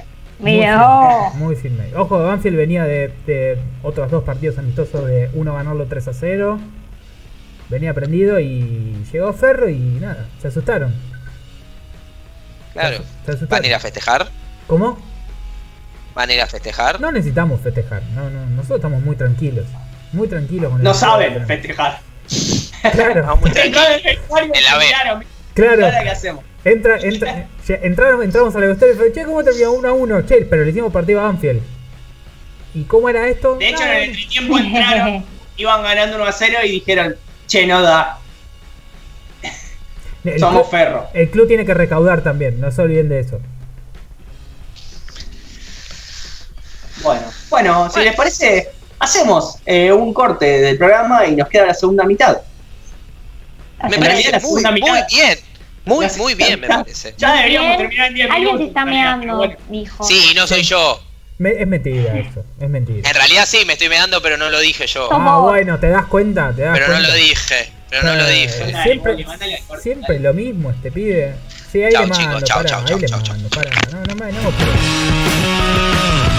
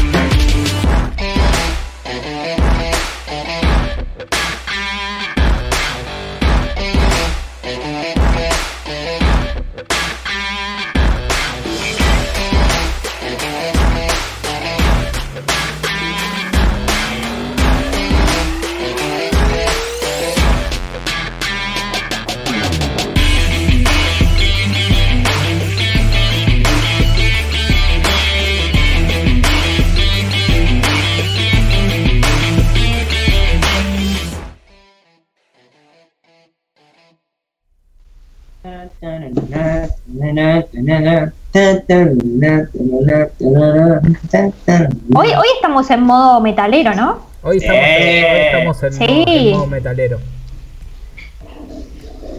Está para. Bueno, contá Ir a Lu la, la, la- la idea que tenías. Eh, hacer una ruletita en vivo. Para mí es hacer apología y yo ¿Qué, se lo dije. ruletita? Una ruletita rusa. Pero eso cuando estemos todos juntos, si no, no garpa para nada. Claro, porque cómo me pasó el fierro de acá para eso. Claro. Si todos sabemos que el, la, la que tiene el fierro es Ani. Claro, se me va del Claro, presupuesto. Hay que salir a comprar un fierro ahora. Sí, Claro. sí. Sí, sí, bueno. Vienen, cuando hacemos el asado vienen y hacemos eso también. Salimos, a- salimos a, a tirotearnos por ahí. Dale. Con barbijo y distancia, eso sí. Siempre, siempre, eso siempre. Siempre. Siempre. Sí, sí, Cualquier sí. cosa que hagas, Boludeces no. Boludeces no. Si te vas a meter no. un cuetazo, que sea con distancia social. Con distancia social. de lejos. Hay que higienizar eh, los materiales bien, con alcohol en gel, antes de usar, barbijo, ¿eh? cada, uno con su, cada uno con su fierro. ¿Sí? No Exacto. La compartamos. Taser ahora no va entonces. ¿Cómo? La Taser ahora no va. Porque Y lo tiene tenés que que tirar y ir a buscar a- después los cositos. Y por ahí tiene COVID, viste, te contagia todo. Sí, no. Es preferible cagar a tiros. Sí, no, Pero eh, está el que vos se lo no que, que no el que te tira un enchufe, sino el que te ti- el que vos te tenés que acercar a electrocutarlo. Es una picana. eh, no, Claro. pero ahí, ahí no estás respetando distancia social, Ani. ¿Cómo sabés de todo eso vos? ¿Eh? Pedazo de. Te gusta toda esa mierda, sí. ¿no? Electrocutar gente. Te gusta. es de lo mío igual. No, Ah, lo mete. Pará. Se lo mete en la bolsa. yo no, te- yo no puse la idea, la idea de la picana es tuya, Ani. ¿Te acordás cuando salíamos a buscar gente? ¿Te Claro. acordás? Claro. El Falcon de mi tío. ¿eh? Que sea hincha de perro no significa que me guste el falcón verde, chicos. A ver, por no favor. lo sé. no sé, no sé. No, chicos, por favor. Por favor. En mi familia teníamos un torino blanco, con eso te digo todo. Ah, pensé que ibas a decir tirar otra. Sí, sí, sí. No, Ya teníamos un campo de concentración. Claro. sí. ahí en la, en la Ford en. Pacheco. Bueno, Dios, eh, Dios. Lucas, ¿podés, ya que, favor. ya que estamos hablando de ¿Qué? cosas feas, me parece que te corresponde a vos ahora hablar de... Porque De la reta. para los que nos escuchan siempre y para los que no, llega el momento bajón del programa. Que Sí. es La parte de la columna de Lucas. Sí. A mí me dijeron, tus temas tienen que ser tristes. Y dije, bueno, actualidad argentina. Para que entiendan. Claro. Actualidad económica. Si en esta videollamada habría algún diputado, ahora estaría chupando tetas, durmiendo, Claro. poniendo fotos. Es como que. En bolas, algo de eso. en cuero, porque hace calor, esas cosas. Sí, aunque ya empieza la temporada. Eh, Así que puede ser. Sí, bueno, vamos a hablar de lo que sucedió esta semana. Se votó la venta de espacios públicos como se viene haciendo hace rato, que se está como subastando, Cava. Es como que, ¿qué hay ahí? Un cantero, ¿lo puedo vender? Sí, bueno, pum, lo vendo. ¿Qué, qué tenés ahí? Un, no sé, una placita, la vendemos. Y así, es como que van buscando para mí, van buscando espacios Claro. públicos y dicen, esto, ¿qué es esto? ¿Lo puedo hacer mierda? Sí. ¿Lo puedo vender? Sí. Algo parecido con lo que querían hacer con el predio de la policía, ahí el centro de entrenamiento donde El jugamos federal. nosotros. No, no, el que quería comprar a River. El de atrás de la ESMA. El de atrás de la ESMA, El sí. tiro, Claro, federal, el- el tiro federal. Claro. Claro, ahí. Bueno, terminaron haciéndolo. Eh, van a hacer unas torres de atrás de tiro federal. Bueno, pero, Eh, pero le sacaron. River. No, no. eh, bueno, no sé. La verdad no me extrañaría que te metido en el Porque Donofrio tiene un par de hotelcitos sí. ahí. Bueno, de hecho, la, la idea, para lo que se comentaba, que la idea de trasladar y hacer la nueva cancha de River era eso, usar la, el actual lugar donde está la cancha de River para hacer torres, que el valor obviamente es mucho más alto que atrás de tiro federal, pero bueno. Eh, Y, por y River, no se consiguió. sumo, River iba a hacer un hotel en donde esté el estadio nuevo. O sea, venía todo un poco Sí, De la mano. de la mano. sí. Claro. Bueno, Pero pero, bueno, le no se sacaron, pudo eso, le sacaron pero- puntos de la coparticipación. Vos tenés que entender. La plata de algún lugar tiene que salir. Puede ser. Sí. Pues, ¿vos decís que la plata que van a hacer acá la van a mandar al gobierno? Y, pero, Obvio, boludo. Sí, boludo. Pero, ¿vos tenés alguna duda de eso? Lucas, Sí. dale. boludo. Te hacen, te hacen un metrobús en Nazca después. Claro. En un metrobús por calle. Por calle. En Claro. un pasaje te meten un metrobús. Eh, las. ¿Cómo era? Subte metro. Sub, subte metrocleta. Bicicleta. Bicicleta. No, subte metrocleta. Eh, Subte metro. subte metrocleta. Que perdón, no sé, Vamos. ¿ustedes, ¿ustedes ven bicicletas por ahí? Yo dejé de ver bicicletas. O sea, cada vez que paso por No, Las de la ciudad no no, las sacaron todas de los, No de los puestitos. Yo, chicos, perdón, no, te- no tengo el permiso para circular. Ah, no- la- no sé en qué circular. Las bicis, claro, las bicis las que de. estaban fijas, digamos. la- y yo, perdón, eh, no quiero caer en no quiero defender al gobierno, pero se me hace que en pandemia dejas una bici ahí y a la media hora no está más. No sé. No. Yo lo veo más que de última, si te, si te quiero meter una excusa de ese lado, es que para desincentivar que la gente salga. También puede ser. Sí, pero. Pero no sé, yo acá tenía varias estaciones y las Sí, yo sacaron. también y no Sí. están. O por lo menos No las más. Bueno, chicos, le Sí. sacaron puntos de coparticipación, ¿no? Hay que, de algún lugar la plata tiene que salir. Hay que bajar. Las Hay que- vendieron las bicis. Ahora se las vendieron a los deportistas. Claro, Para que corran. para que hagan el, Pero tour, bueno. el tour de Buenos Aires. Claro. Eh, lo que hicieron ahora fue eh, vender o privatizar. Pero eso era, era manera. público, porque ahí estaba, estaba había boliches, había cosas. No era, o sea, estaba eh, concesionado, pero Ah. seguía siendo público. Claro. O sea, Sí, se sí. de hecho, ahora lo que pasaba era que se terminaba la concesión de Costa Salguero, ya se había terminado la de Punta Carrasco, y la idea Sí. era hacer un espacio público y hacer un, un parque, que se iba a llamar Parque Costanera Norte. O sea, pará, pará, Sí. para entender, si yo ahora me quiero comprar una moto BMW e ir a festejar a comiendo unos waffles a Trixie, no voy a poder más. No, no vas a poder. O sea, el no. car- Ah, eh, Ni tampoco vas a poder ir más a Kikes. eso te decía, al, Ah. al carajo Oh. Kikes, la, la Comic Con no, la va- no, no se va a poder hacer más ahí. Mandarin no perdemos va a estar más. ¿Cómo? No Mira, ¿Y dónde va a ir toda esa gente privilege empastillada? era ahora. Claro. ¿Qué ¿Dónde qué- va? ¿A dónde? Esa gente pastillada. ¿Pachá sigue yo, estando? A lo feliz. A la rural. Pero Pachá no estaba en Costa Salguero. No, no, pero, pero pregunto, ¿Pachá sigue estando? Para que vayan los drogadictos, sí, Claro. sí, van a Sí, poder. está ahí a unos metros aparte. Por eso, estoy Sí. cerca. Tampoco- verdad. ah, y Pachá es más grande que Kikes. Es un poco más caro, pero bueno. Bueno. Bueno. Bueno, la cuestión es que, como les decía, esto se- hace un tiempo, hace unos años, se había denominado desde el. Jorge Newbery, más o menos, para que se den una idea, hasta Costa Salguero, el distrito joven. ¿Qué era el distrito joven? Bueno, todo este sector de Costa Norte que se había dividido en sectores, en cinco sectores. El cuarto y el quinto eran el eh, Punta Carrasco era el cuarto, el sector 4 y Costa Salguero era el sector 5. En principio la idea era hacer, como les decía, un, eh, parque de esparcimiento, en los cuales, Sí. por ejemplo, eh, Costa Salguero se tenía, se estaba pensando que sea un 98% de Costa Salguero sea espacio verde y un 2% eh, construcción, pero se iba a destinar, ponele, a calles eh, para poner bicis y todas esas cosas.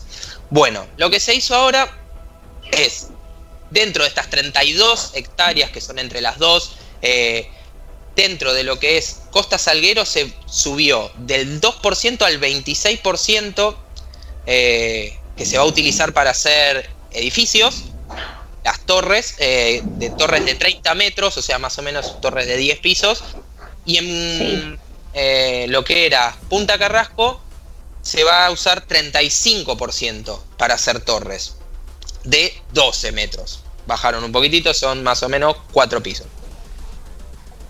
El tema es que, bueno, como veníamos diciendo, hace ya largo tiempo que se, se lo critica al, al gobierno de la reta porque hay un montón de espacios públicos que se vienen eh, vendiendo, subastando o privatizando para hacer negocios inmobiliarios y esto no es la excepción. Lo que tiene de malo es que si uno ve, más allá de que tiene un montón de cosas malas, o sea, primero y principal, eh, Capital Federal, obviamente, no sé si saben, eh, tiene un déficit de espacio verde increíble. Hasta este momento que se, se hizo esta privatización, contaba con 6 metros cuadrados de espacio verde por habitante. O sea, imagínense lo que es. Nada. Eh, y lo que se, supuestamente se planteaba era que había que llegar durante unos años a 10 metros cuadrados. Bueno, con esto menos todavía. Claro, no ahí haciendo nada, los macho. edificios de verde. Puede ser, puede ser. Bueno, hay algo también ahí que es tragicómico, que parte de lo que se va a utilizar, porque se dice que del, de esta, todo este complejo que se va a hacer, que es, es medio un mini Puerto Madero, podríamos decir. Estaba pensando en Eh, sí. Es un mini Puerto Madero. El 65% de este complejo va a ser público y 40% espacio verde. Pero ¿qué pasa? Dentro de ese espacio público y espacio verde se cuentan lo que son las calles internas del complejo, que, a ver, son accesos a los, a los Calles, edificios, claro, no son sí. eh, acceso público, digamos. Y dentro de lo que es el 40% de espacio verde se cuentan las terrazas de los edificios, que es más o menos lo que decías vos, Ivo, los canteros que van a estar en el medio, todo eso se va a contar como espacio verde. O sea, Claro, si plantaron un la- arbolito solo la o suculenta, tiraron la suculenta que ponga el que Claro. vive en el balcón, espacio verde. Dos cosas, dos cosas. Tiene lógica. Vos, en un cantero entras, sí. Te llevas tu mantelito, te pones en el cantero y te pones a tomar unos mates ahí. Ahora, dos. Cuando hicieron la referencia a Puerto Madero, vos pensá en la gente millonaria que vive en Puerto Madero. Es un bajón salir y ver pobres pidiendo en la puerta de tu casa. Entonces está bien puede porque ser. te movés para otro lado más exclusivo, donde Puede ser. nadie, ¿entendés? Nadie que esté por debajo de la línea de pobreza y no pague ganancias te moleste. Eh, me parece moleste, muy claro. adecuado. Aparte, Eh, aparte creo- en Puerto Madero te separa el, el- el dique y acá te separa Aeroparque. dique, sí. Entonces es como que te Claro. completamente. Es como que Claro, todo bueno. eso que todo eso que no querés ver no lo vas a ver. No lo ves y tenés acceso directo a, la, a, a las Tengo una pregunta, tenés a Ezeiza o a donde quieras, Claro. no ves a nadie. Dime. Una pregunta. Eh, ¿Esto va a estar, digamos, cerrado? ¿Va a ser onda un barrio cerrado o va a ser un barrio en el cual vos vas a poder entrar y circular normalmente? A ver, la comparativa la hago con Nordelta. Vos, más allá de que a Nordelta, siendo un completo desconocido, llegás a la puerta, te piden el DNI y pasás, sin ni siquiera te preguntan si vas a ver a alguien, porque adentro hay comercios, hay, claro, adentro de Nordelta hay comercios, bares, Shopping. locales, shopping, bla, bla, bla. O sea, podés hacer lo que se te canta sin vivir ahí, ir a pasear. ¿Va a ser una onda eso o va a ser un barrio más dentro de la capital donde circulás sin que nadie te pregunte nada? Mirá, yo te hablo en teoría, porque hay que hablar Sí, en sí. potencial, porque, a ver, como te decía, el, supuestamente hasta hace unos días que se votó esto, el 98% de Costa Salguero iba a ser espacio verde. Bueno, en teoría Claro. va a ser tipo un barrio, como ya te digo, como Puerto Madero. O sea, que vos tenés las calles en el medio entrar, y tenés torres. sí. Claro, vos te puedes mover por el medio.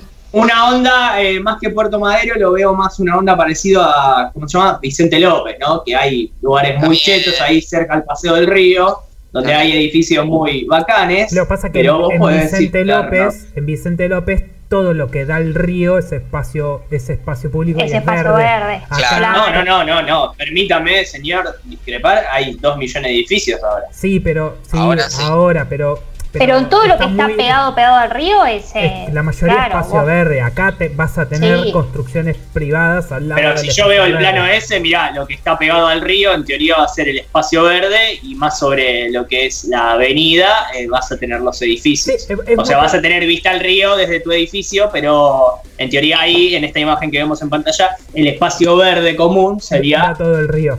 Bueno, es un poco como decías, tipo río, Puerto claro. Madero. Para mí es más, va a ser más parecido a Puerto Madero, donde vas a tener. Ah, Puerto. Madero no tenés un pedazo de pasto ni en pedo. Eh, tenés los edificios esos de ladrillo que reconstruyó Benem y te hizo pensar que eras un Sí. cheto si te ibas a vivir ahí y no tenés una Sí, placita. no, no, sí, vos, vos tenés toda esa columna, vos viene el dique, viene toda la columna esa de edificios, que después, yendo más para el lado de retiro, hay edificios nuevos de Claro. oficinas, y pasando eso tenés algunos espacios verdes, son más Sí. reducidos porque Sí. no hay tanto, y yéndote un poco más para, para el lado de Núñez, si querés, o sea, para este lado, tenés la reserva. Claro, Que exactamente. está cerrada. Que está cerrada. Bueno, pero... Creo que abrió ahora, ¿eh? Es un espacio verde. ¿Es un espacio verde o no es un espacio verde? Si cuentan lo- los Es un espacio verde. Claro, si, Si cuentan las terrazas. Yo fui, Claro. fui y, y vi por primera vez en mi vida un búho. Wow. Bien, Ani, qué bueno. Sí, fue una nueva experiencia. Wow. Wow. Wow. Eh, eh, Ahí Juan dice Lo- algo, tiene razón. Vivir al lado de la pista de aeroparque no debe ser lo más tranquilo. Sí, es posible. no, Te pasa el avión por al lado. Y sí, todo el día escuchando los Igual. Aeroparque, está bien que igual el avión lo vas a escuchar igual, ¿no? Pero Aeroparque eh, iba, a sufrir una, iba a sufrir una modificación. De hecho, Rodicio no existe más. No. eh, y van a estirar la pista para el otro lado, en teoría. Pero bueno, no lo sé. Por ahí mañana, en donde estaba Rodicio, en vez de poner una pista, te ponen una torre. una torre. Claro. Claro. Y, y el avión Claro. entra haciendo slalom. Pasa haciendo conito, ¿viste? tipo, va, va de acá. Claro.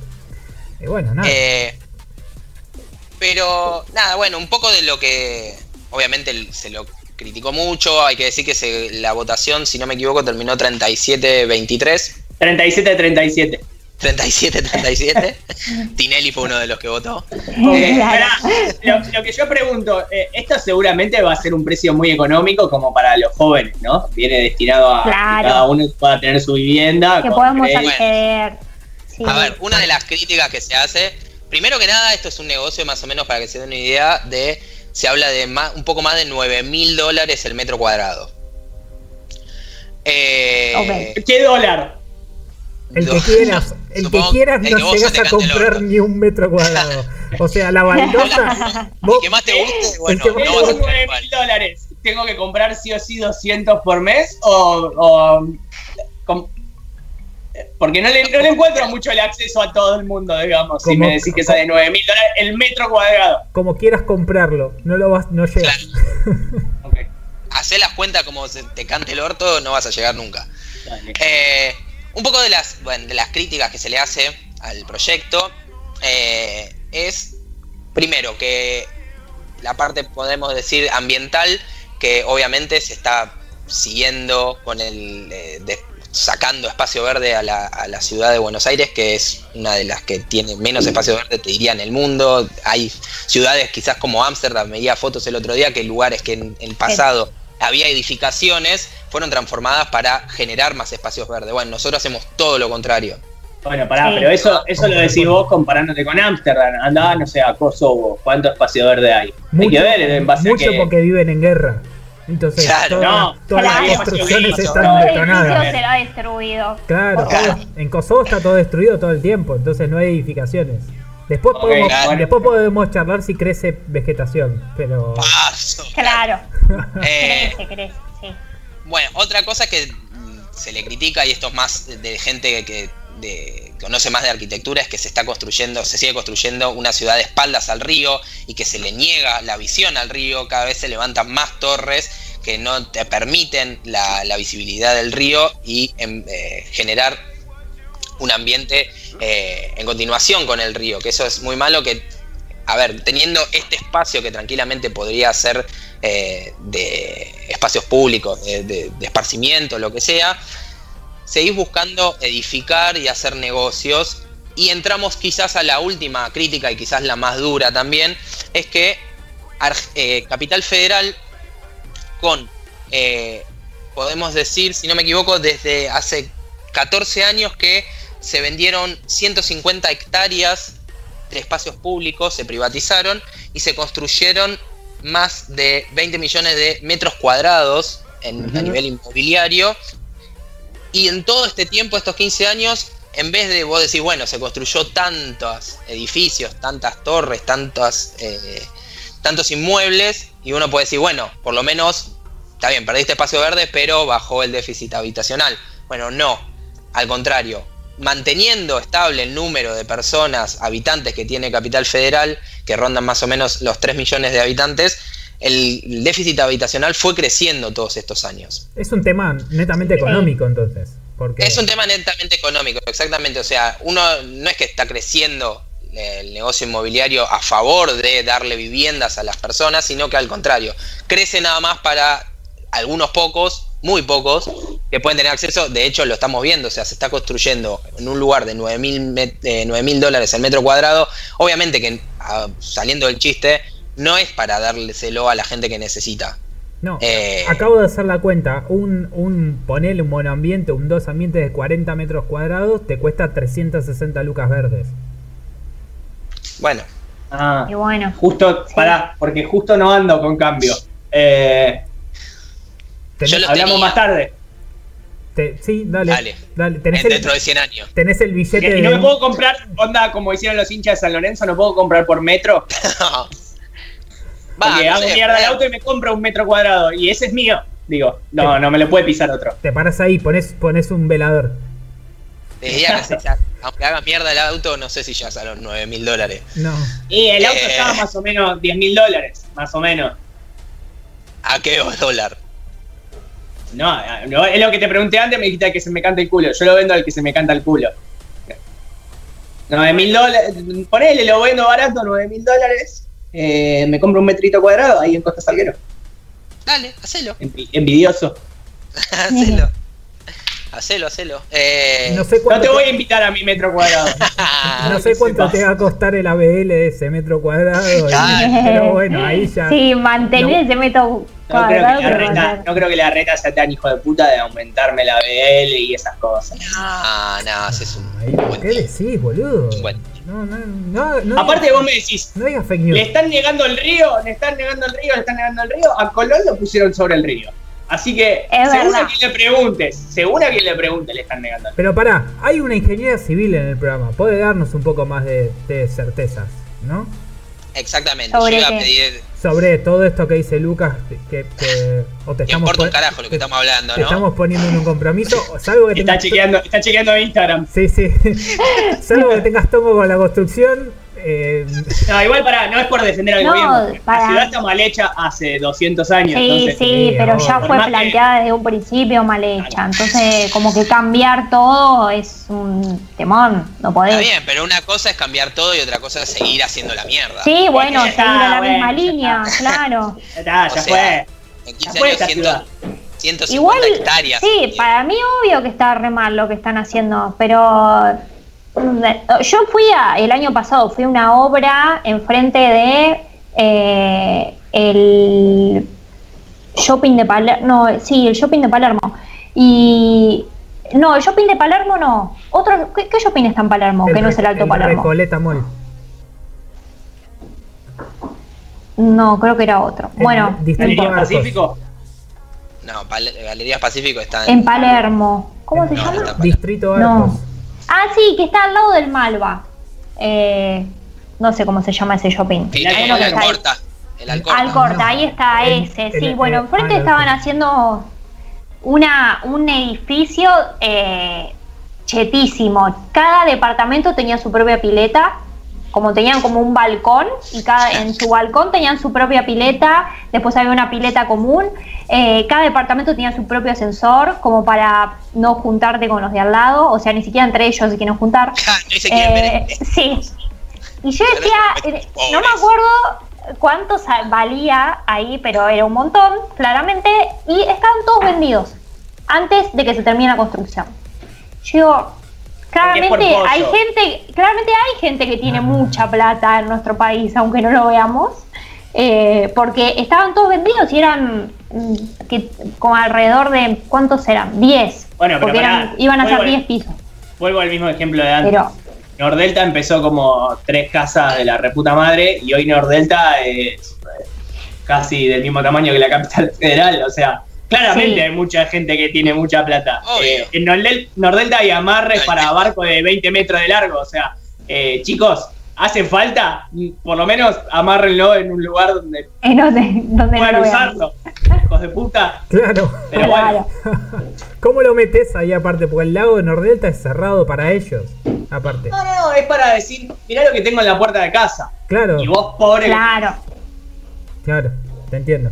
Sí, no, totalmente. Pero Yo bueno. lo, que, lo que a mí me parece es que, bueno, eh, si ya sabemos todo el problema del déficit habitacional y que se sabe, o sea, lo vinimos a ponele, lo vinimos a descubrir con la pandemia, que cuando fue la cuarentena, eh, todos se enteraron que en las villas no había cloacas, no había agua, no había... Sí, Estaban todos uno encima del otro, sí, y vos, pasa Sí. eso, lamentablemente. Eh, sí ¿cómo? ¿Qué? Tuvo que venir una cuarentena para o una pandemia para que se enteraran que la gente vive como el ojete y en vez de solucionar eso eh, te hacen una torre eh, para que los que los pocos que tienen guita porque la verdad es que hay gente que tiene guita pero como vimos cuando hablamos de lo- del impuesto a las grandes fortunas que eran 12.000 en todo el país eh, Bueno, bueno esa gente es la que puede comprar. Pero pará, vos Lucas tampoco pensás en la gente de plata, porque yo te digo, pensás en la persona que tiene que gastar, ¿cuánto era Wally el número más o menos? 300 mil dólares. 360 lucas para un 40. Pará, es un 40 metros cuadrados. Ojo. Claro, que vos, le querés regalar a tu hijo, claro. a tu hijo, ¿no? Un, un, eh, Un eh, dos ambiente. monoambiente, uno, un dos ambiente, ponele, dos ambientes chiquitos, Sí, de 360 mil dólares. Vos no te pones a pensar en que por ahí esa pobre persona no va a poder mantener su avión privado. O no va a poderse comprar el Audi R8. Entonces, me parece injusto lo que decís. Porque esa Puede persona ser. se merece comprar un departamento y tener el auto que quiere. claro. Es eh, mi departamento, No sé. mi decisión. Como la chica esta Claro. vieron, que se volvió viral en redes sociales con esta moda nueva de por cuántos likes tal cosa, viste Sí. que le hablan a los famosos, che, por cuántos likes me mandas un saludo, por cuántos likes me regalas un tatuaje. La chica le dijo, subió, ¿no? Al padre, ¿por cuántos likes me regalás un camaro? Y el padre le dijo, y no, no sé, decime vos más o menos. La chica le pone 30 mil, no, 30 mil es poco, es un camaro. 100 mil.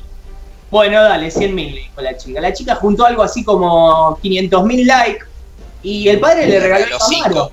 No, le regaló, le, regaló el Camaro y la chica se pasea ahora en un Camaro con un barbijo Ah, mira, muy lindo. No sé si lo vieron el barbijo, después se los voy a pasar. eh, que son dólares el barbijo. eh, y anda diciendo, eh, ven, Gile, que yo ahora tengo mi Camaro. Bueno, en esa gente vos no pensás. ¿Cómo hace el padre ahora para regalarle un departamento en Costa Salguera a esa chica? claro. Puede ser. Eh, yo le voy a decir a mi papá, ¿por cuántos likes? Dame, dan, quiero un auto. Me das de comer. ¿Por, ¿Quieres? ¿por cuánto like me das? Un bife de chorizo. Sí. Eh, no sé, un Algo que millón. no sea arroz. Claro. Bueno, hay un, hay un tipo que hay un tipo que, que circulaba por, por Instagram que pedía likes para ponerle a su hijo de nombre Goku. Creo que eran algo también de 30.000 Da. likes y si, si le ¿Dónde está? Que lo quiero Hola. ver. 30.000 likes hola, y le abuela. arruinó la vida a mi hijo. Hola, abuela, estoy en vivo, pero te quería preguntar, ¿por cuántos likes me ayudás a pagar la luz que no, no- me la van a cortar? Me la van a cortar y se me cae el programa, ¿viste? No. Avísame. Eh, no, no junto muchos likes, así que más de 10 no me pides. Gracias. Ya estaba hablando con mi abuela, chicos. No, Ah, está, ok, está, ok, está, no, está, está bien, no pasa, no pasa nada, nada. No pasa nada. Eh, ah, ojo que estaría bueno esa, ¿eh? Preguntarle a la reta por cuántos likes deja de vender Por espacio verde de. Ah, de la también. No, Ah, pará, pará, pará. Si no vamos a preguntar por cuántos likes, que nos regale un departamento para hacer el programa, ¿no? Que deje Claro, verde. Si claro. no, no te va a dar bola. Plantémoslo con la reta, digámosle por cuántos likes me das un departamento. O sea, que la moneda de cambio sea likes. ¿Entendés? Bueno, Claro. y se termina el peso. Y empezamos a financiar préstamos de likes. Te damos Vas préstamos al suba- chino, vas al chino y le decís, Te pago con ¿por likes. cuántos likes me das? Un, Claro. un paquete de fideo. Empezamos a Acaso te mete chico. Te metí un cuentazo de una. empezamos a, a dar préstamos de likes. Te doy 100.000 likes y vos me devolvés 450.000. La nueva economía, La nueva economía.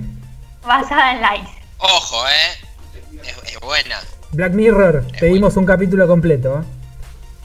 Lo, lo Claro. triste es que, lo triste es que no juntamos ni 30 likes entre los tres, ¿no? O sea, Ay, pedo. vamos a seguir siendo pobres. Puede ser. Bueno, Ojo, pará. No, sí, no, no llegamos. No, no, yo. tenías que hacer la cuenta, boludo, dale. Sí. Ey, lo que pasa es que estaba buscando, pero bueno, hay gente que no me da likes. Eh, Bueno, bueno, pero bueno, para, para terminar esto, quiero hacer un poco un recordatorio de quienes apoyaron esto, y quienes no, y para más o menos hablar un poco de dos personas Sí. que eh, hace un par de años estaban muy enérgicamente tratando de defender los espacios verdes de Capital Federal. Uno de Eh, ellos es no, Martín. No me vas a decir que Martincho, con todo lo que luchó a favor del zurdismo, no zurdo, porque está en esa categoría, en ese gris, ¿no? Que decís, Lustó en realidad ya es, es como una categoría aparte, porque fue... Lustismo. El, el lustucismo, el- el claro. lustosismo, sí. Eh, el chabón fue ministro de Economía de los Kirchner, fue eh, presidente del Banco Provincia, si no me equivoco, de, de Solá, cuando era jefe de gobierno, eh, gobernador de la provincia de Buenos Aires, eh, fue embajador de Macri, y ahora De mala gana, ¿eh? Vivía Sí, en sí, Nueva no- York no le gustó. enojado, fue enojado. enojado, sí, sí, fue a Estados Unidos y dijo, mira, la verdad me parece una boludez, yo voy, pero no estoy de acuerdo, quiero decirlo. Y en el cuando su, mujer, su mujer es una activista muy importante de los derechos, de la igualdad social, ¿no? Exactamente, eso es lo que me parece un poco raro. Eh, pero bueno, él fue opositor de la reta directo, opositor de la reta ¿Mm? para, para jefe de, de gobierno de la capital federal y de hecho ahora no me a- traté de acordarme el nombre del partido que le había puesto, pero no era Ecoevolución o algo, algo así. Puede E- ser. Evolución ciudadana creo que era. Evolución Ciudadana, bueno. Y su estandarte, uno de sus estandartes, era el tema de los espacios verdes y todo el negocio inmobiliario que estuvo haciendo la reta durante todos Lo estos podemos ver en años. este tweet del 2017, ¿no? Menos cemento innecesario, más espacios verdes para una evolución verde en Buenos Aires. Exactamente. Ese es del 2017. Sí. Dos- 2017, o sea, ya había perdido la elección, pero seguía Claro. estando. Y de hecho, hay un video con Fantino que eh, Lustó le dice: La reta todo lo que puede comprar lo compra y todo lo que puede vender lo vende. Bueno, aparentemente se olvidó de todo eso y si bien él no votó porque fue un- un- una ley que se votó en la legislatura de, de Capital Federal, pero todo su grupo de eh, legisladores votaron a favor del, Ah, del proyecto. mirá. Sí, Pero exactamente. no, pará, no, no se equivocaron a la hora de votar. No, no se equivocaron, no, no se Me equivocaron. parece que los, Y los por o- que nos estamos equivocando a la hora de votar somos nosotros. Sí, no, sí. vos decís que todos votaron a favor del proyecto este.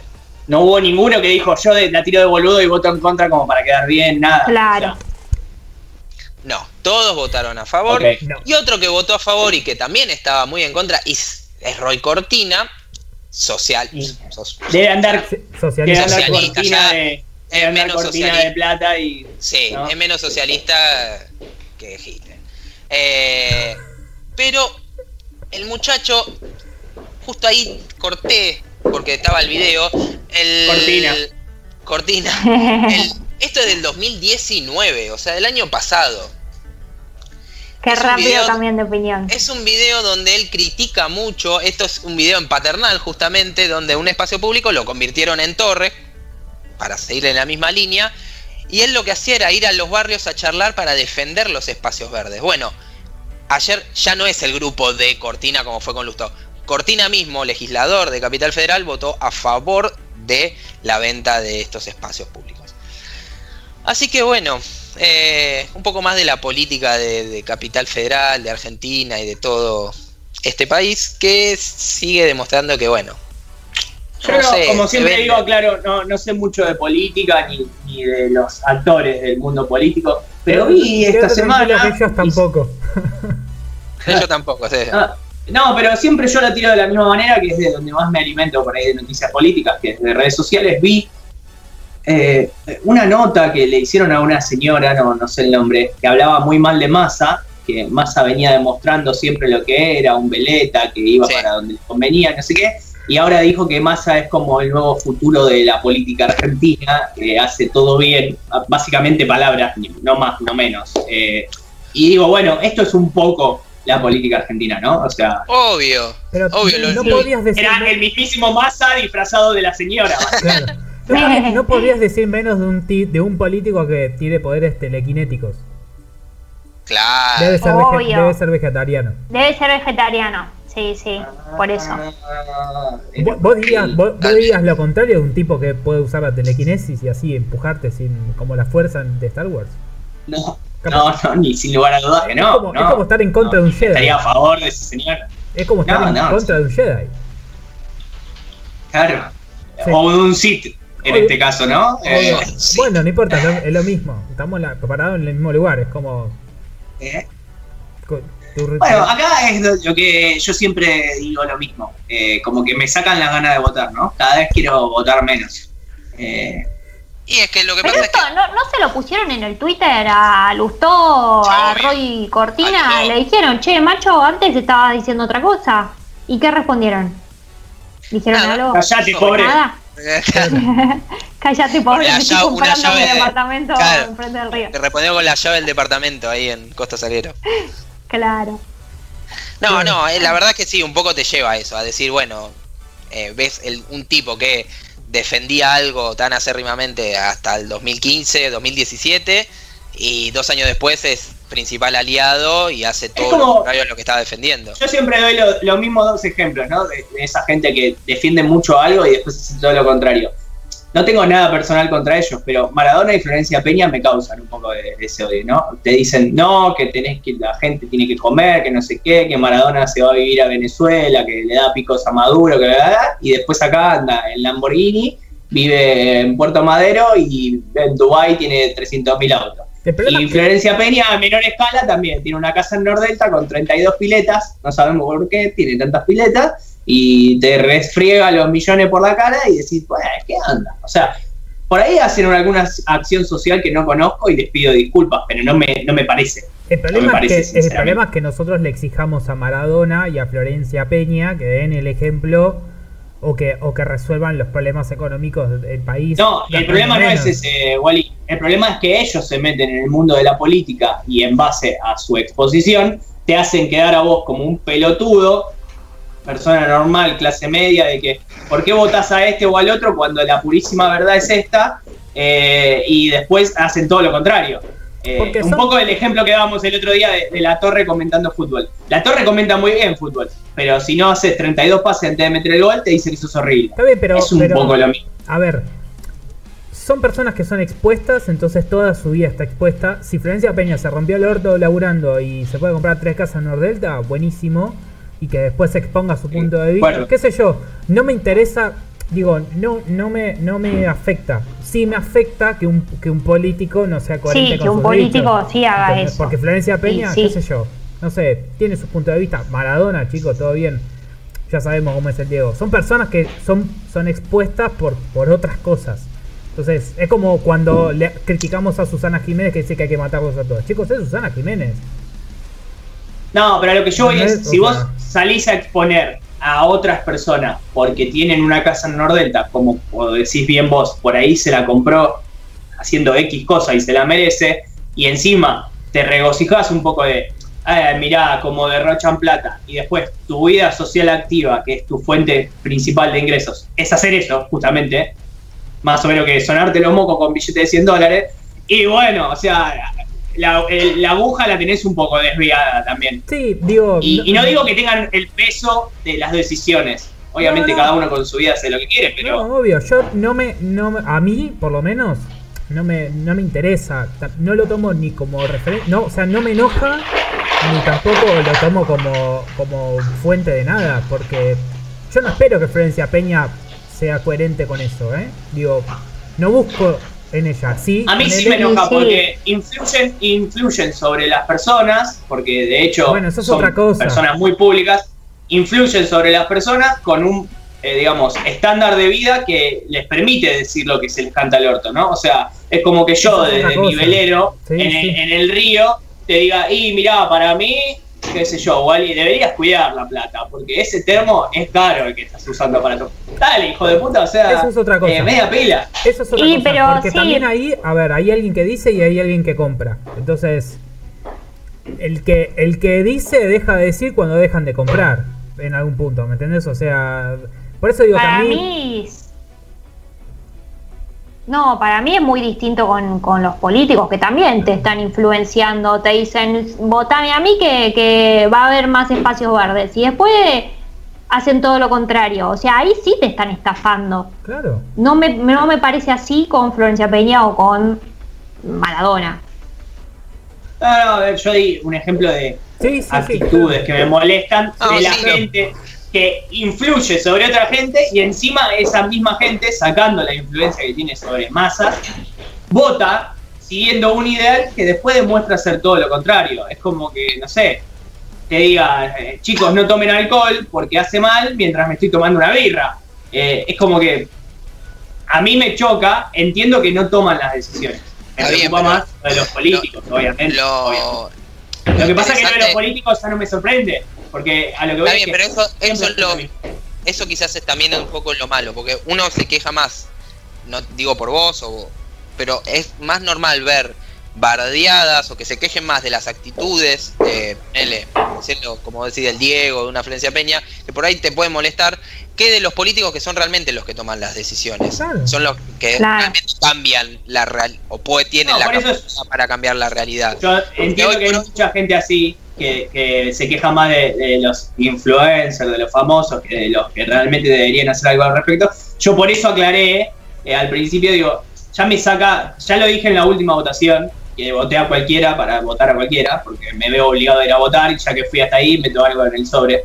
Eh, pero me saca la gana de votar, porque el que era malo me parece cada vez peor. El que creía que era bueno eh, me termina siempre defraudando. O sea, y cuando digo me creía que era bueno, obviamente no le creía que era bueno. Igual- siempre por algo están ahí. Igual hay Pero algo- uno que decir este más o menos es aceptable termina haciendo estas cosas. Entonces, bueno, Obvio, hagan lo que hay, sé hay algo igual en lo que decís, que es que hay, pero me parece que no pasa solo con la política, sino que es algo más social, eh, que al fin y al cabo siempre tiene impacto político, que es cómo la gente muestra la vida que tiene, cuando capaz que no es la vida real que el común de la gente puede tener. Y ahí sí coincido con vos en esto de me soplo los mocos con un billete de 100 dólares. Eso es totalmente irreal y que sigamos comprando ese modelo de vida. Porque también, a ver, desde lo más chiquito en las redes sociales ves que está lleno de gente súper eh, modelo, que qué sé yo, hombres, mujeres, y eso no es el- la mayoría de los casos. Y lo que vos decís, para mí, eh, ojo, pasa más por ese lado. Yo a lo sumo a esas personas puedo criticarle el hecho de, che, loco, estás dando un ejemplo que es una cagada, pero un ejemplo de vida. No le voy a reclamar a esas personas, che, hay que cambiar la política. Sino, bueno, da una mejor imagen. No sé, que el Diego empiece a reconocer a los pibes, que deje de decir boludeces, que no sé, boludeces de esas, digo, que no son boludeces, digo, son importantes. En el ámbito político, yo apuntaría bien, que, no sé, un ah. Lustó de un ejemplo que corresponda y si hace Ponele. 15 años. Doy un ejemplo estúpido, Sí. ¿no? Doy un ejemplo estúpido. Alexander Canigia. ¿Es un tarado? Y es un tarado, las cosas que dice, cómo discrimina a gente, que no sé. Pero el chabón, y, y doy un ejemplo, ni siquiera sé si opinó o no de política, pero ponele, el chabón le chupa huevo lo que pasa. Se prende fuego el país al lado de él y le sigue chupando huevo. Sí. Ahora, a mí me molesta más la gente que usa su imagen para meterse, no de manera directa en política, pero sí para dar una bajada de línea de lo que por ahí creo, por ahí no tanto lo que cree, y después vive de otra manera completamente distinta. A ver, el caso de Maradona es el más fuerte. va y te dice a Venezuela, a la gente que Estados Unidos es una mierda, que son unos hijos de puta, que tiene razón, pero la gente también se está muriendo de hambre. Y él mientras está en Dubai manejando un BMW.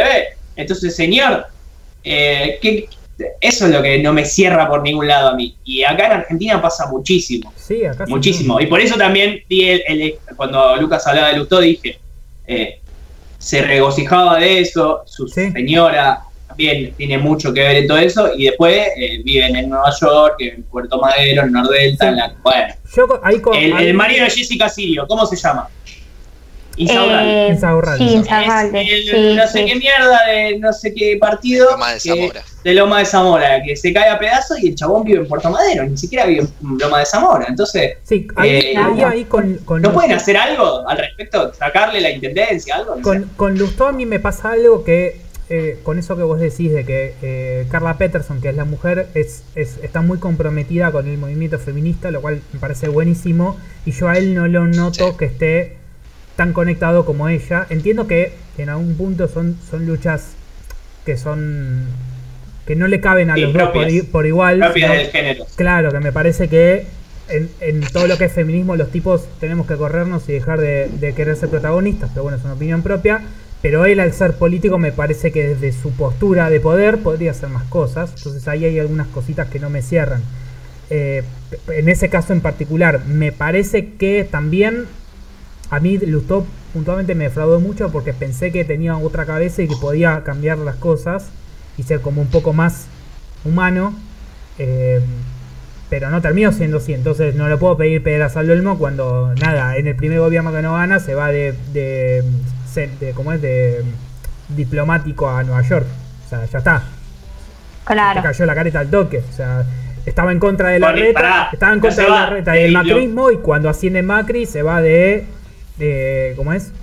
Embajador a Nueva York. Bueno, dale, hijo de puta. De cónsul, de- se va de cónsul de Macri, hay De que Macri. decirlo. De Macri. Lo que pasa es que Además, vuelvo a lo mismo. eh, hay de parte de los medios también una, una palanca muy grande, ¿no? Recordemos que Lustó más o menos que tenía un espacio fijo en un programa de radio, que mencionamos muchas veces acá. Entonces como que te vienen haciendo un lavadito de cabeza. Lo mismo pasó en su Bueno, momento pero con, con Pergolini, todo pasó con- eso. con- claro, con Pergolini cuando invitaba en su momento a De la Rúa y que Bueno, lo hizo ver, también, No, y lo hizo también. Tomolini, Tomolini lo, lo sucedió a Lustó y terminó haciendo lo mismo. Bueno, Tinelli, Tinelli empezó Claro. su programa. y Milei ahora quiere ser diputado. Y se la pasa de programa a programa. Todos un poco es eso. El, Eh, el tema es que. El último, el anterior ministro de Economía, Duhovne, era panelista o como le quiera llamar de TN. Sí, Eh, me, me parece que como sociedad hay un guante que nos estamos recogiendo, que es el de la responsabilidad de reclamar lo que nos corresponde. O sea, me parece que, que nos vamos en discusiones de bandos políticos, en yo soy más de este lado o más del otro, entonces ahora recién estaba leyendo en Twitter que están convocando una marcha porque hay un montón de provincias que volvieron a fase 1 y eso es obviamente en contra del gobierno, entonces deberíamos dejar de entrar en esa discusión y empezar a, a reclamar realmente lo que nos corresponde como pueblo.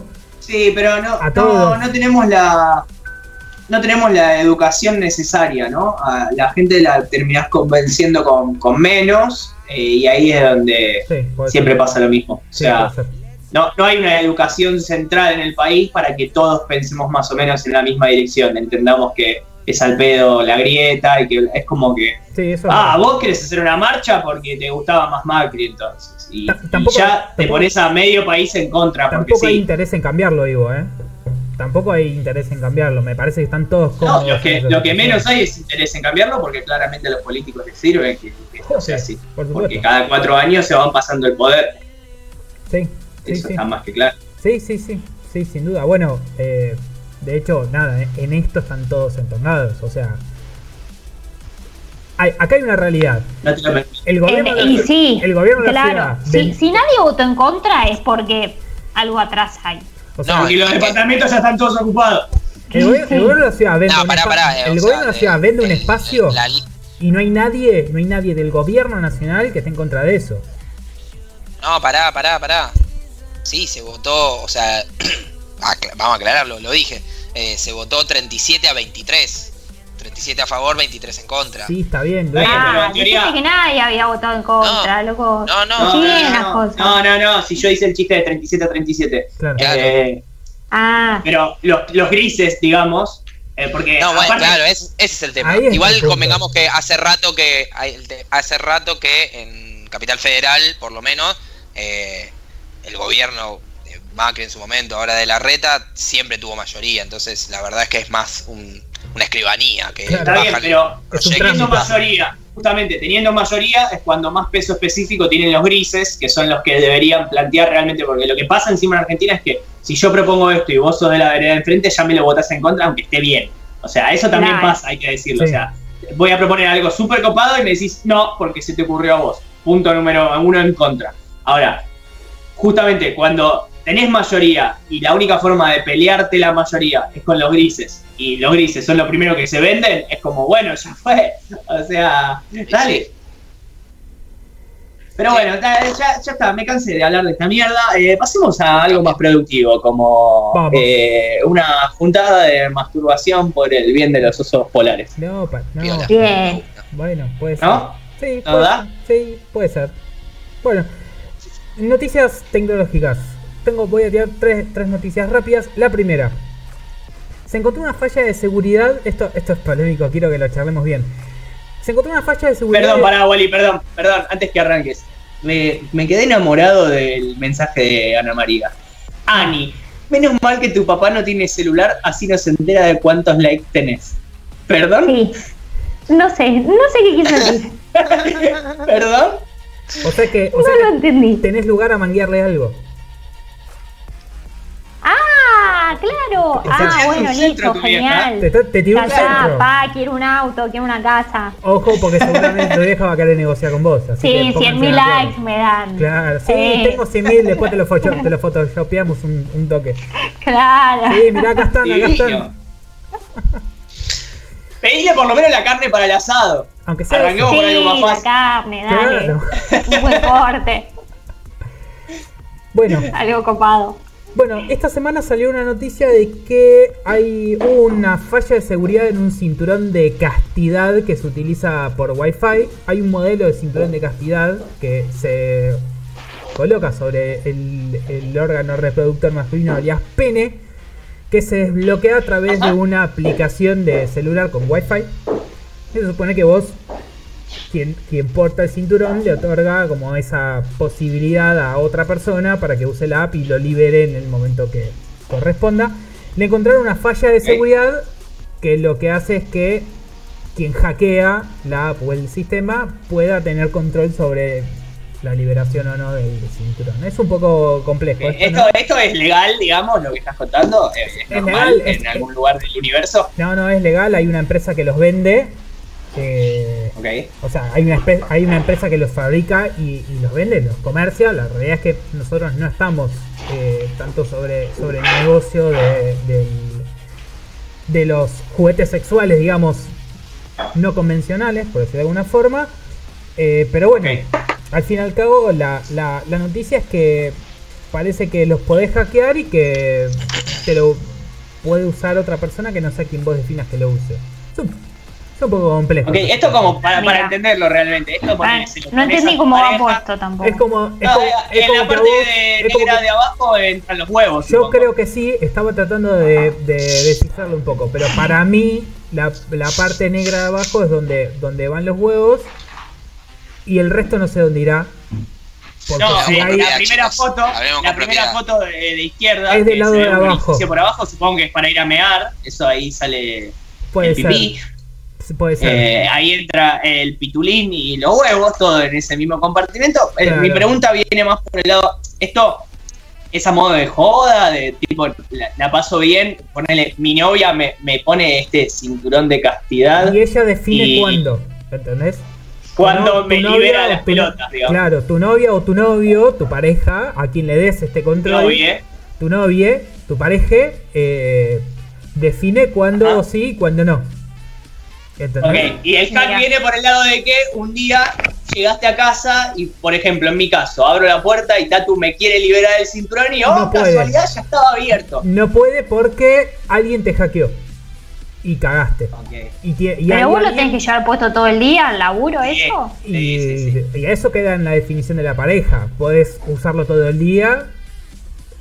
O a la hora de una previa larga, tipo, liberame las pelotas, dale, no, todavía no, algo así.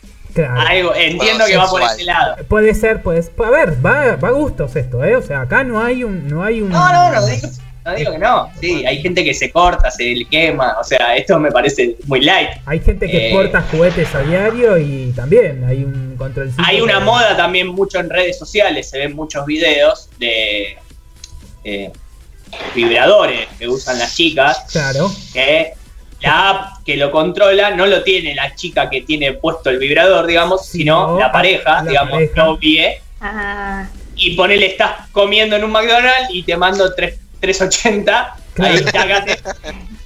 Y se le va, queda como Siguiendo esto, el combo en la al. Y el combo se va al Claro. carajo, pero bueno, nada, capaz que en ese momento te, te da una alegría. Cuando vos Pero preguntabas. los, los videos tratan de eso, de Sí. lugares públicos, cómo te sacuden ahí. Sí, bueno, eh, para que te des una idea, se- el- el- la empresa que la fabrica ya vendió 40.000 Ahora se un- ve. ya vendió 40.000 unidades de estas. O sea, hay 40.000 de estos que ya están eh, localizados, ¿no? Así que, bueno, nada, ya saben si lo van a Los comprar. 40.000 son hackeables. Técnicamente sí, porque le encontraron la falla de seguridad al producto. O sea, es el sería el mismo lote, por decirlo de alguna forma. Me imagino que no, no, el programador del Pentágono no laburaba en la seguridad del cinturón de castidad. O Yo sea, me imagino que el programador No del cinturón de castidad tampoco se preocupó mucho por eso. Es como, bueno, mirá, No, no, claro. o sea, tiene una falla de seguridad y bueno, loco, vos, vos te metiste en este quilombo. Pero bueno, Aparte, perdón, ¿no? Vos compraste esta tener- boludez, arréglatela. no, bueno, no Debe digamos que es tener una. un desbloqueo de. Debe tener un desbloqueo de seguridad porque ponele que la persona que maneja la app pierde el celular. Y yo creo que debe tener alguna. Alguna... con eso puesto, te cagás a escobazo el. No, se puede romper, por lo que por lo que decía la nota, se puede romper también. Queda a tu, no sirve. a tu, a tu criterio. Se derrite con fuego. Claro, Sí. que no, lo Lo veo. que pasa, lo que pasa es que está- la moladora. Claro, está complicado en la zona donde, donde está. ¿Entendés? Te circuncisan con una moladora de esas las que. O sea, a Lucas, a Lucas no le ¿Qué está gustando hoy? esto que estamos diciendo. Pero bueno, nada. Me Es parece que me lo tiene puesto. Es que lo tiene puesto y es este modelo. Lo tiene puesto y es este modelo. Te lo hackearon. Te lo hackearon. Te lo hackearon. Te lo hackeó Ivo y no te está permitiendo ir al baño. Bueno, pasamos al segundo tema. Eh, como ya saben, Amazon es una de las empresas que en cuanto a gestión de gestión logística dentro de sus, de sus instalaciones está más avanzada ¿sí? con la incorporación ya hace varios años de robots para acelerar los procesos de, eh, de distribución pero por eh, pero se hizo hizo un- se hizo una investigación en Estados Unidos del centro se llama Centro Periodístico de Investigación donde encontraron que eh, estos almacenes de Amazon son los que más accidentes en humanos tuvieron en los últimos años ¿sí? en el año 2019 los centros de distribución registraron más de 19.000 accidentes laborales serios que son accidentes laborales serios que hacen que esa persona esté incapacitada de poder volver a trabajar por varios días ¿sí? Eh, en cuanto a proporción, hubo 7,7 accidentes por cada 100 trabajadores, que aparentemente es una cifra bastante alta. Eh, entonces empezaron a investigar un poco por qué se dan estas cuestiones. Llegaron a la conclusión de que realmente los accidentes se dan por la incorporación de robots a las, a las, a las plantas de, Amazon, pero no son digamos que el, el problema del accidente no es porque el robot se choque con algo, o sea, no es esa cuestión lógica de que funciona mal o hay algo mal en la inteligencia artificial, sino que tiene que ver con cómo las personas trabajan en función del laburo que hacen los robots. ¿Qué significa esto? Por ejemplo, para que se den una idea, estos robots cuadruplicaron la cantidad de, de productos que se despachan por día. Entonces, ¿qué pasa? Hacen que las personas tengan que cuadriplicar, las personas que trabajan en función del robot, por ejemplo, alguien que empaca, tiene que cuadruplicar su velocidad de trabajo. Entonces, tienen trabajos más estáticos porque están sentados más cantidad de horas haciendo lo mismo y terminan teniendo problemas, tanto óseos como problemas musculares. Eh, por lo que comentan, son emple- los empleados tienen que hacer tareas reiterativas donde no caminan, donde se mantienen de pie, incluso hasta turnos de 10 horas en el mismo lugar. Entonces, Eh, termina siendo, termina siendo prácticamente esclavo. Hay, Eh, hay dos cosas. O contraten más robots. O para mí están escondiendo el verdadero mensaje que es lo, que los robots van armados. Entonces, Los, eh, los cagan a tiros. Están Así tomando el control de, de Amazon. así arrancó Terminator. Pues, Esto no joda. Aprenden nada de las películas la gente. No aprenden nada, no, la verdad que no aprenden nada. La realidad es que. Claramente no se aprende nada. No, no Terminator en la década del 80 ya te decía, no hagan más robots que un día se van a revelar y nos cagan matando. Y siguen haciendo robots. Y siguen Entonces, robots. chicos, ¿Viste?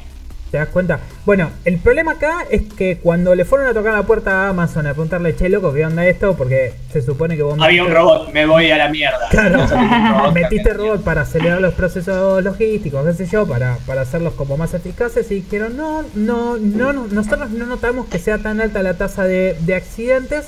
Eh, aparte estamos en constante mejora y eh, constante mejora, digamos, en desarrollos que hacen que cada vez tengamos menos problemas y seamos más eficientes. Bueno, no sé dónde está el punto acá. Para mí, nada, chicos, empiecen a pensar un poquito más cómo, cómo organizan eh, los esquemas de laburo, porque realmente tener una, die- una persona 10 horas trabajando. ¿Cómo no esclavizar? Claro, no, dejen ¿Cómo de no volver esclavizar gente. 1800? Exactamente. De, bueno, de hecho, Chaplin en la película Tiempos Modernos habla un poco de esto y es bastante vieja la película. Así que me parece que no estamos aprendiendo nada. Última noticia del día tiene que ver con las redes sociales más, eh, más importantes que son eh, Twitter, bueno, Google como, como paquete de, de red y Facebook, donde a sus CEOs los llevaron a declarar en Estados Unidos, los llamaron a declarar. Esto tiene que ver con el próximo proceso de elecciones que se va a dar en Estados Unidos, donde el Estado lo que quiere garantizar de alguna forma es que no haya tan que no haya eh, circulación de noticias falsas Lo que o pasó- lo que pasó con la votación con Trump que deje- 2016. que no circulen noticias falsas que no circulen comentarios que no corresponden o que sean agresivos o etcétera bueno en- el problema se da porque ya los habían llamado en su momento a hacer una mesa de trabajo un poco más flexible donde puedan charlar donde puedan determinar cómo van a manejar el tema ellos no quisieron participar entonces Chupala, dijeron. dijeron chupala directamente, entonces en su momento el, el Senado decidió obligarlos a declarar en lo que se llama una comparecencia, le llaman ellos, que sería como, no es una declaración en función de un problema jurídico, sino es como, bueno, vení, te obligo a que vengas y me des explicaciones en función de algo que necesito. ¿sí? Es como algo parecido, solo que todavía no te estoy diciendo que te la mandaste. El tema acá, a mí, lo Claro. que, a mí lo que me hace un poquito de ruido es que los llamaron a declarar una semana antes de las elecciones. Entonces, cualquier quilombo que haya, la realidad es que llegaste un toque Ya está tarde. hecho. Ya está hecho, exactamente. Eh, un poco, Y para sí. dar un, un poco de contexto. Ahora, una cosa. Sí, Si Zuckerberg se mandó de vuelta a la misma, ya lo tenés que meter en cana. bueno, Y sí, dale, Lo que- bueno, lo que comentan. Otro que no aprende nada. Lo que comentan Claro. es que Facebook ya empezó a implementar filtros sobre los comentarios y sobre, sobre los posteos para tratar de evitar algún quilombo de esta índole. Eh, la realidad es que para mí si los llaman a declarar es porque no están del todo seguros. Sí, hay, y acá capaz que se mezcle un poco con el ámbito político, pero sí, aparentemente el, el gobierno estadounidense está poniendo un poco más de presión y de control sobre estas empresas. Lo cual no sé si es para la pavada y, y para tener como una mejor imagen en, en función de las elecciones o es algo que de convicción lo están haciendo porque ya sabemos que el contexto legal Mayor control en qué sentido. y están la realidad le están exigiendo más eh, primero que le están haciendo auditorías Sí. porque no nos olvidemos que estas, Ahora es que gracioso. estas, estas empresas explotan datos que son de usuarios. Entonces están auditando en cómo utilizan esos datos y en qué los explotan. Si lo hacen con fines relacionados al, al, asocia- a- al, digamos, al objetivo de la red social, que es hacer conexiones sociales, o los están utilizando con otros fines eh, que no Es sean... interesante que el mismo gobierno que Claro. llegó gracias a eso. Por eso- eh, por eso digo- se- que yo no sé si es sí. un interés real en empezar a marcarle la cancha a las empresas tecnológicas que no viene pasando o es algo para la pavada que después del 3 de noviembre se guarda dentro de un cajón. Tampoco O que ahora no les es útil y les es más útil a la oposición. exactamente ahí, ahí quería llegar. Yo no sé, no desconozco porque en las notas no, no lo nombran, desconozco cuál es la postura política de la oposición de Joe Biden en función de esto y qué va a hacer. La realidad es que tampoco vi el debate y me parece que en el debate tampoco se tocaron estos temas. Me parece que hay De hecho, me parece que hay mucho acuerdo. para decir una cosa, Sí. me parece que se canceló el próximo, de hecho.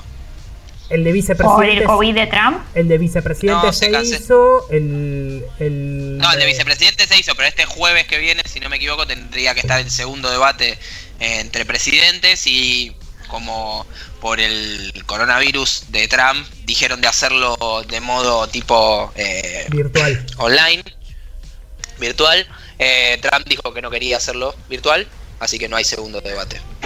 Mucha coincidencia. Y Bueno, tranqui. eh, Ahí dijo que su COVID fue una bendición. Hoy lo escuché. ¿en serio? Sí, dijo que era como una bendición que tuvo. Tranqui. Bueno, Eh, no, ya, eh, eh, a- como no hay debate, eh, Biden dijo que, o por lo menos lo que leí es que iba a ser tipo un vivo, no sé si de Instagram o de qué, donde iba a responder eh, preguntas a la los votantes. A los votantes. Me parece bien. Igual, insisto, no sé si todo esto es para la pavada o porque ya vimos el primer debate y fue, una, fue, fue más una discusión entre ellos dos de ver Creo que fue más larga. digno lo que Sí. hicieron. Creo que fue más digno lo que hicieron en Saturday Night Live que el verdadero. Sí, sí, to- total, sí, sí, total. Bueno, en, en cuanto a esta iniciativa, eh, es una iniciativa bipartidista, por lo que comentan, significa que están los dos partidos en, en- de acuerdo en llevar esta, este pedido de declaración adelante y también eh, hay, es una iniciativa de los fiscales estatales eh, en cuestiones de la competencia y privacidad del consumidor y discurso de odio, que esto es un poco lo que hablábamos de entender cómo van a controlar estas empresas ese tipo de cuestiones que ya pasaron. Eh, en algún punto los directores generales lo que decían es, cito, revelar la magnitud de la influencia que sus compañías tienen sobre el discurso estadounidense durante un momento crucial en nuestro eh, en nuestro proceso democrático. Entonces, bueno, eso es un poco lo que lo que estaban lo que estaban comentando. A ver, para cerrar mira la cara de Zuckerberg, por favor. Es reptiliano ese hombre. Mira esa cara. Sí. Solo quería decir eso, esa imagen de esa cara. Jorge Virgen. También. No sé. No sé, a mí. No sé. a- yo, ya no- yo- yo de esta gente ya no me fío, la verdad, porque. Le hacen mucho daño al mundo en algún punto. Me parece que tenemos que cambiar un poco la cabeza. Pero bueno, nada. Es tema. Está muy negativo igual. Pero ¿quién? ¿Quién le hace mal? Ahora hablando en serio, ¿quién le hace mal? Eh, Y me parece que. Me parece que. ¿En qué sentido, Los tipos, digamos? primero que los tipos aprovechan una posición de poder totalmente para. eh, para influenciar sí. según, para mí, ¿eh? Los tipos aprovechan una posición de poder a través de sus productos, los cuales eh, no tienen ningún tipo de control para hacer acuerdos económicos que los beneficien a ellos y a otros. Entonces, me parece que, lo- que los tipos teniendo esas pero herramientas se es el aprovechan- manejo de la, inf- o sea, es el manejo de la información. A ver, eh, no, pero pará, vos, vos como pro- vos como desarrollador, No estoy diciendo que estoy de acuerdo, ¿eh? No, no digo- digo, que es algo que no es de ellos solos. vos como Eh, digo que es algo. no, no está claro, pero vos como desarrollador tenés que tener una responsabilidad sobre tus productos. en Ética. Sí, es una responsabilidad ética. Entonces, si, si vos notás que hay que se está haciendo un mal uso que, o que el uso de una de tus herramientas se está haciendo malintencional y estás perjudicando a la gente, el primero en que lo tiene que corregir y que tiene la potestad de corregirlo sos vos. Ahora, si vos no lo haces porque estás negociando con otras empresas para llenarte los bolsillos de guita, volvemos a lo mismo que pasa con otras cosas, solo que acá hay una red social, es lo que hablamos siempre. O sea, es el mismo pasa es que, discurso que hay sobre otros medios, solo que acá están usando una red social. Y los únicos A ver, es básico. nosotros. Hace rato que la. O sea, uno de los grandes problemas de la economía siempre fue el manejo de la información. Sí, Eh, que no tener la información necesaria como para poder hacer más efectiva o eficiente la economía. Bueno, estos tipos lo lograron.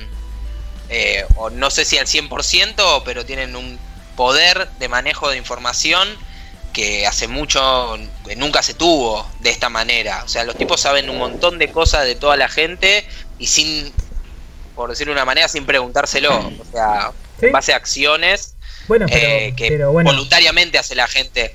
Obviamente que está mal que manejen de esa forma. Preguntémonos pero- algo, ¿por qué estos tipos se encontraron con esto? Un poco medio de rebote, un poco medio a propósito.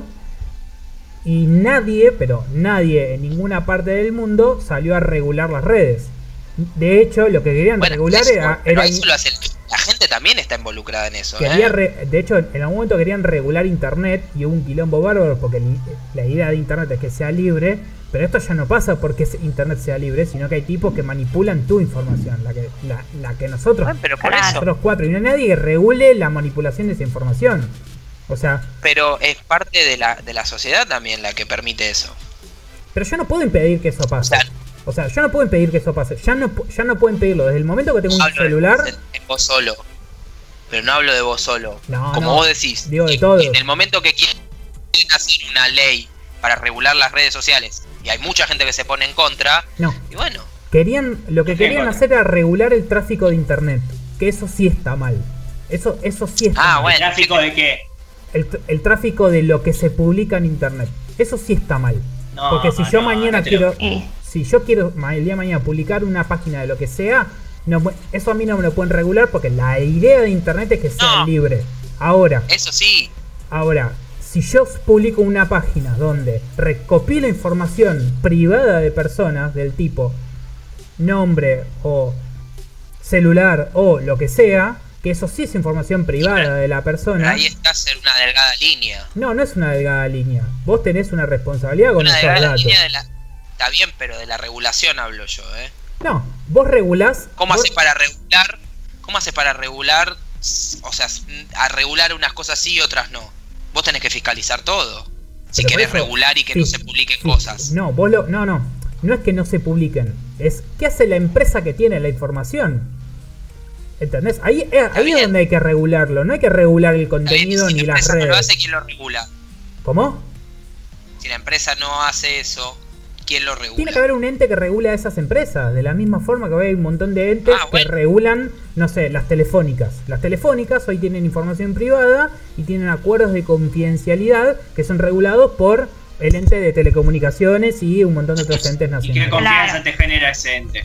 No, ninguna, pero, Eh, pero porque y está bueno, todo entonces roto. Pero porque está todo roto, o sea, Eh, por lo menos hay algo. Entonces Claro. lo que hay que hacer es exterminar a la humanidad con los robots de Amazon y arrancar de cero. puede ser. Puede ser. Puede ser, O sí. que vengan los osos polares y nos coman a Y nos coman. Ah, no, no, a todos. No, porque la realidad es que vos creas un ente de regulación donde después terminan siendo el mismo ente el que desregula. Entonces Bueno. es como. Es que a eso iba yo, a eso iba yo, porque, o sea, si vos querés regular lo que se publica o lo, la información que manejan las redes sociales, de alguna manera eso lo tenés que fiscalizar. Es que la fisca- ¿Y quién lo hace eso? Es que la fiscalización tiene que ser sobre quien proporciona el servicio y no sobre quien lo obtiene. O sea, a mí nadie me Pero puede. si es el mismo, es la misma persona que te, propo- te Ese es el- el Ahí servicio, está el problema. te- es el que está vendiendo la información. Ahí está el problema. Claro. Ahí es donde está el problema. Y bueno, por De eso, hecho, ¿y ¿cuántos quién no- fiscaliza esas, a esas redes sociales? Nadie. Bueno, Nadie, pero hoy tampoco hay intenciones de fiscalizar a quien te da el servicio de redes y sociales. no, pero no, pero no hay intención porque los mismos que tendrían que estar fiscalizando Claro. son los que están usando la información que tienen ellos. Pero Entonces, a, a eso hay punto, que crear ¿eh? una ente mayor que los estados, porque son los estados los que usan esa información Claro, para fiscalizar que ser- a esa.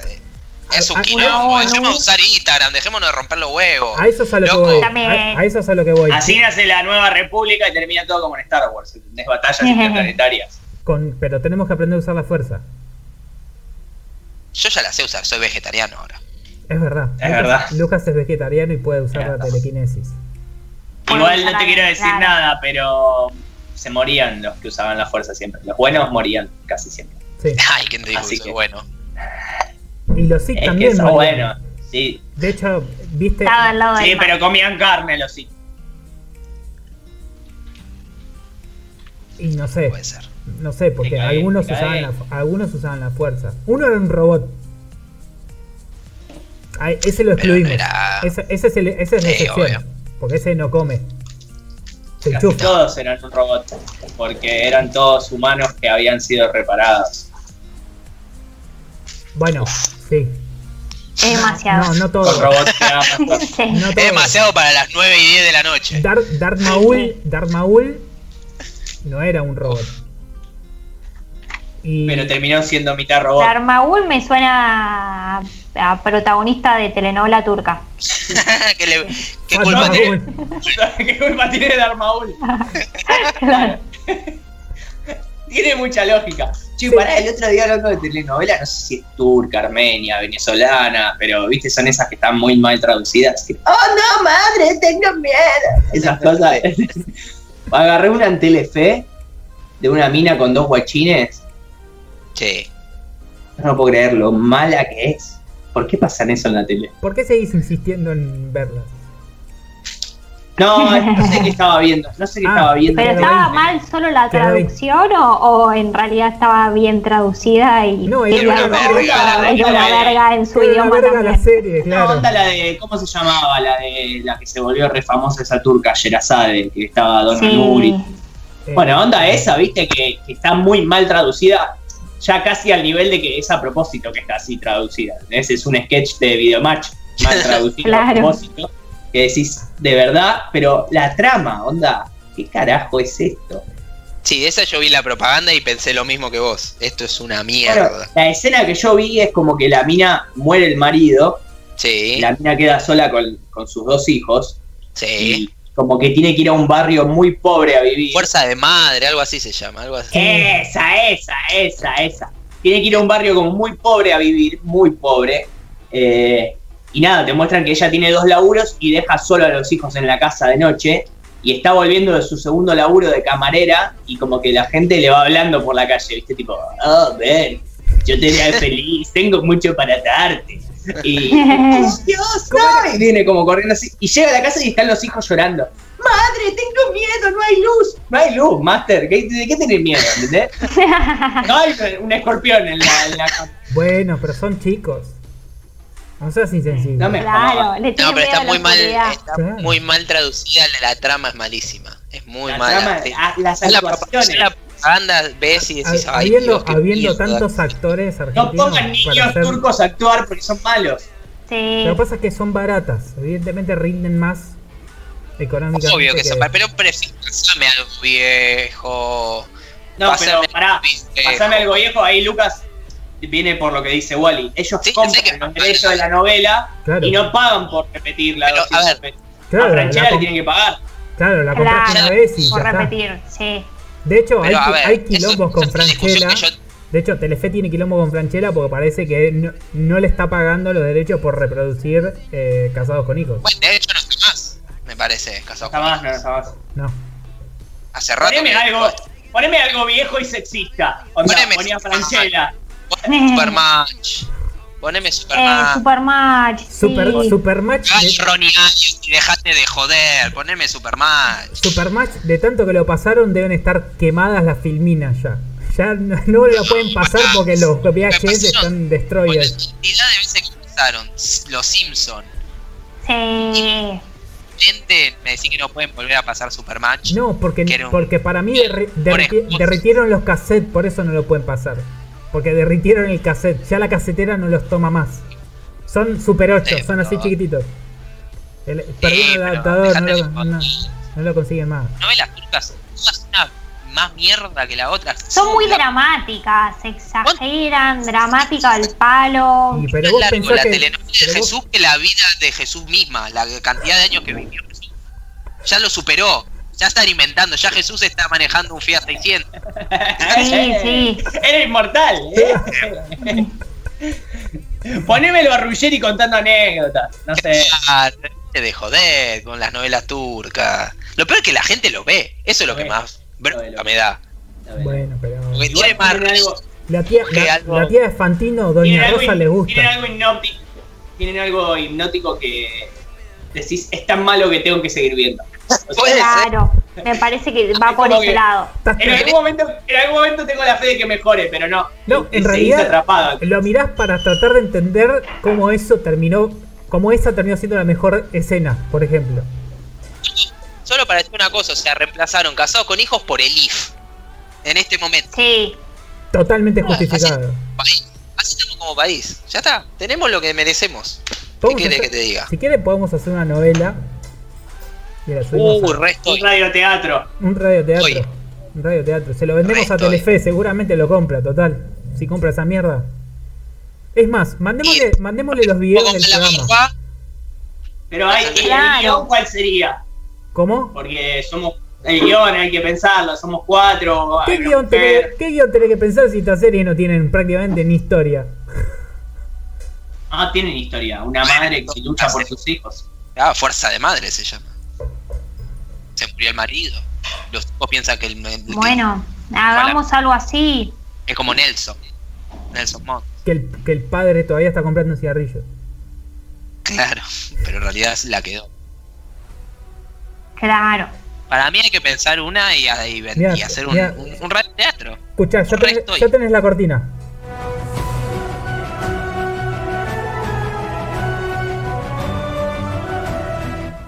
Arranca así, ¿eh?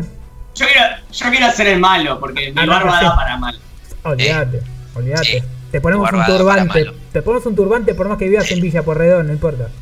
Me pongo, me pongo la equipa, me hago unos rulos acá y soy el malo judío. Ani puede ser onda la de poco ortodoxa, que está escapando Ya de mí. copa. Te tenés que rapar, eso sí. claro. Bueno, La pe- la no sé. para No sé si me copa esa parte. Pará, ¿puedo Bueno. ser eh, eh, poco ortodoxa que se reveló de las reglas de los judíos y no se quiso rapar? Bueno, dale. Eh, Wally puede ser el amigo homosexual que yo quiero matar porque es homosexual nada más. Eh, y vos, Lucas, sos el negro de que muere primero, claramente. Oh, No, eh, no quiero morir. Pero No, podés volver en Pero esa de. es la ¿eh? regla de los negros. No, podés, podés reaparecer en forma de como de recuerdo Espíritu. todo el tiempo. Claro. Perdón. Ok, me, me flashback. cabe. Eh, me cabe el flashback. Me cabe el flashback. Sí. Sí, obvio, 100%. Va- vas a volver porque Sí. tiene que haber. A ver, Tenés que hacer un corte Beatle igual para el, aparte del flashback. claro. ¿Un qué? Un corte Beatle, viste, tipo un Porque, claro, porque son, fla- son Eh, flashbacks. Son flashbacks. Una, ¿Eh? sí. Eso o una permanente, una de las dos, depende para dónde apuntemos. Obviamente, en la mitad de la primera temporada todos vamos a hacer karate. Eh, no, y uno va a ser vampiro. No pregunten por qué, pero va a ser así. Para mí, Annie es la que más está para ser vampiro. Sí, yo estoy para ser el hombre Y lobo. por me la parece, por lo negro. blancura. Sí, puede Ok, ser. vos Mirá, el hombre lobo, yo soy, el, yo soy el judío, cazador de vampiros y hombres lobo. que, que viene por ahí. De a poco ¿Qué es toda esta estigmatización ¿Cómo que no? estamos haciendo? Es como una onda Van Helsing, pero eh, en la, la- Pero con más razas. Claro, ¿Qué es este Más happy hour de discriminación que estamos metiendo? O, o pará, Wally podría ser el vampiro y Annie puede ser el ¿El qué? ¿El qué? Vos, Wally puede ser el vampiro y Annie puede ser elfo. Elfo del bosque. Le hacemos unas orejitas así. Y ahí ya tiene el árbol atrás. Claro. En el árbol. El árbol y la guitarra, claro. Claro. Y, un va- y los vampiros cazan elfos, Va. no entiendo esa parte porque no la vi en ninguna serie. No, yo No, no, yo Siempre- hago mierda de las tres razas, porque soy un judío que tiene problemas de autoestima. Ok. Que fueron 40 años en el desierto que me, me llevó a Pará, estar solo para decirlo porque para que no quede mal. Eh, eh, es judío, o sea, para que sepan que es como que se puede autobardear. Es para que sepan. Y no nos caiga ni nadie. Para que sepan, chicos, Eh, es el bueno, último programa. caer, Es el último programa Que del caiga año. pero que sepa, por lo menos. No, te puede caer de alguna manera, eh, seguramente en redes sociales hay algún tipo de inadi contra razas mitológicas, así que no te hagas acá el bueno con los judíos. Acá el único que puede hablar bien o mal de los judíos soy yo. Por eso es lo que estoy diciendo, que estás Bueno. habilitado. Vos defendé a los hombres lobo y callate. No te metas con los hombres lobos. Años de pelea de derecho con los hombres lobos que tenemos. Contra los vampiros. Contra los Lo malo es que vas a tener que matar a Wally, porque si estudias un poco la, la historia de los hombres lobo, el, el hombre lobo era el elegido por la raza humana para matar al vampiro. ¿Entendés? Entonces, Claro. Onda. Podemos negociar igual. Podemos deconstruirnos y No, negociar. negociar nada. Ah, ¿cómo? Y no sé. Es una negociación. Vos conseguime Y chupo un sangre. rato la sangre y no me matás. Vos me te- Viene esto es así. piola. Vos me tenés que conseguir sangre y yo te tengo que conseguir vampiros para que vos comas. Entonces. Qué verga, se transformaba en No, resistiré. no lo Comían pará. plena- No, somos. No los comían a los vampiros, los mataban nada más. No importa, pero de algo se tienen que alimentar. así terminó Resistiré. Entonces, Fabián o sea, Vena explotando. Claro. Se tienen que alimentar de algo. De hecho, Entonces, yo te consigo vampiros para que vos te alimentes y vos me conseguís sangre. Y hacemos dos sindicatos. ¿Entendés? Bueno, y, no, pará. y negociamos paritarias todos los años. la metemos, Neo. Pará, me gusta que haya sindicatos. ¿Cómo nadie, cómo Cris Morena no pensó en esto? O sea, Es verdad. un vampiro sindicalista, un hombre lobo sindicalista, es un poco crepúsculo o, o la otra, ¿cómo se llama? Eh, eh, Un- Underworld, ¿cómo es la que trabaja la chica esta morocha que, que habla un poco de eso también?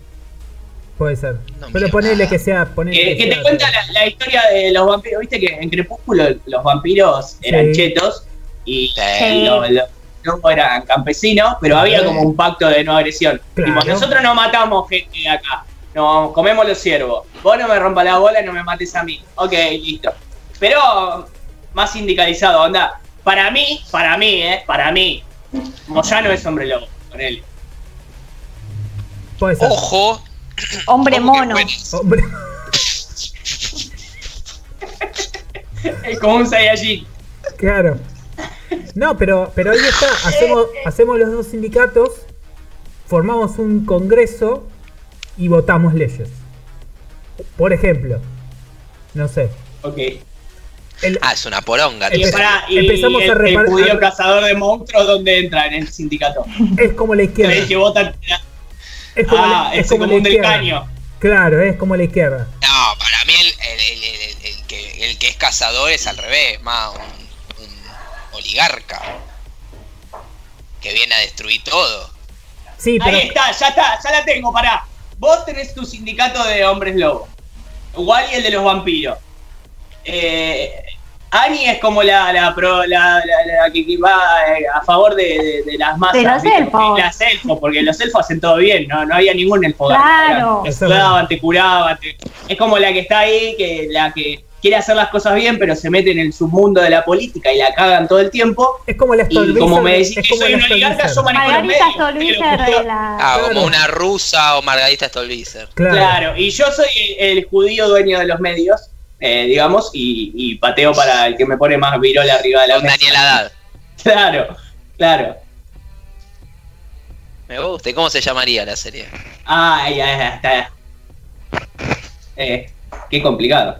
Eh, Crepúsculo sindical. No, no, porque estás No. quemando el nombre a otro. No, tiene que ser más original. Más original. Sí. Eh, Juego de Tronos. directamente, Juego de Tronos. Cero, cero eufemismo, nada. Bueno, chicos, Iba directo al hueso. eh, chicos, eh, 9 y 20. Cada vez, Eh. tarda, cada vez tardamos más en A el ver, yo hasta que no tengamos el nombre de la telenovela no No, me voy. voy. No, yo no me voy, yo no me voy. Yo estoy con el hombre lobo. En esta, viste, Gente, si la gente quiere que nos vayamos, que empiece a poner nombres, así Claro. cerramos. Pero que no. Claro. Hay gente, Yo que quiero un nombre está, para esta que mierda. está viendo todavía. no sé, porque me sacaste el contador. No funciona, chicos. Claro, ya te digo, me parece que. que estamos Me en parece que hace dos horas que no nos ve gente, pero no importa. Estamos en menos cuatro, chicos, le debemos cuatro Sí. seguidores. Le Gente. cuatro seguidores a la gente. No, hay- hay- hay hay 10 personas mirándonos. De hecho, Muy hay una más que hace 10 minutos. No entiendo por qué. Bueno, a ver. Bien. a- aporten, aporten a la causa. Aporten. Sí, sí, sí, sí. Bueno, mientras, sé. pensando, a ver. mientras, mientras ¿Cómo se podría llamar? Eh,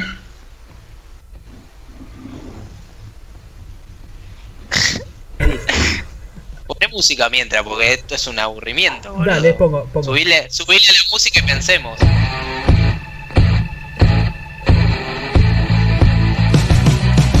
Esto me parezco yo con, con la equipa, la bufanda y un maletín. Y lentes. Entrando por a una oficina. Eh, tiene que ir por el lado del lobista, ¿viste? Como la de. claro. Pero Mm, debería ser eh, lobista, elfista y vampirista, algo. Uh, Claro. Mm. El. mm. De, de lobos y vampiros. ¿Te quieres? ¿Qué? de lobos. Y dejas afuera a los judíos y a los elfos. No. Dale. Claro, un Bueno, morro. pero ¿dónde están los.? Esa Pero, pero ¿dónde Me están.? gusta, igual para, me gusta mucho que las razas sean vampiros, hombre lobo, elfo y judío, o sea. es como una Jerusalén moderna. Pero Está muy bien. pero para, ¿dónde, ¿dónde va a estar el foco de la historia? Ahí, ahí, ahí, ahí es donde ahí sale. En la lucha No, entre, entre poderes para que to- Claro. po- poder medieval. Sindicato de razas.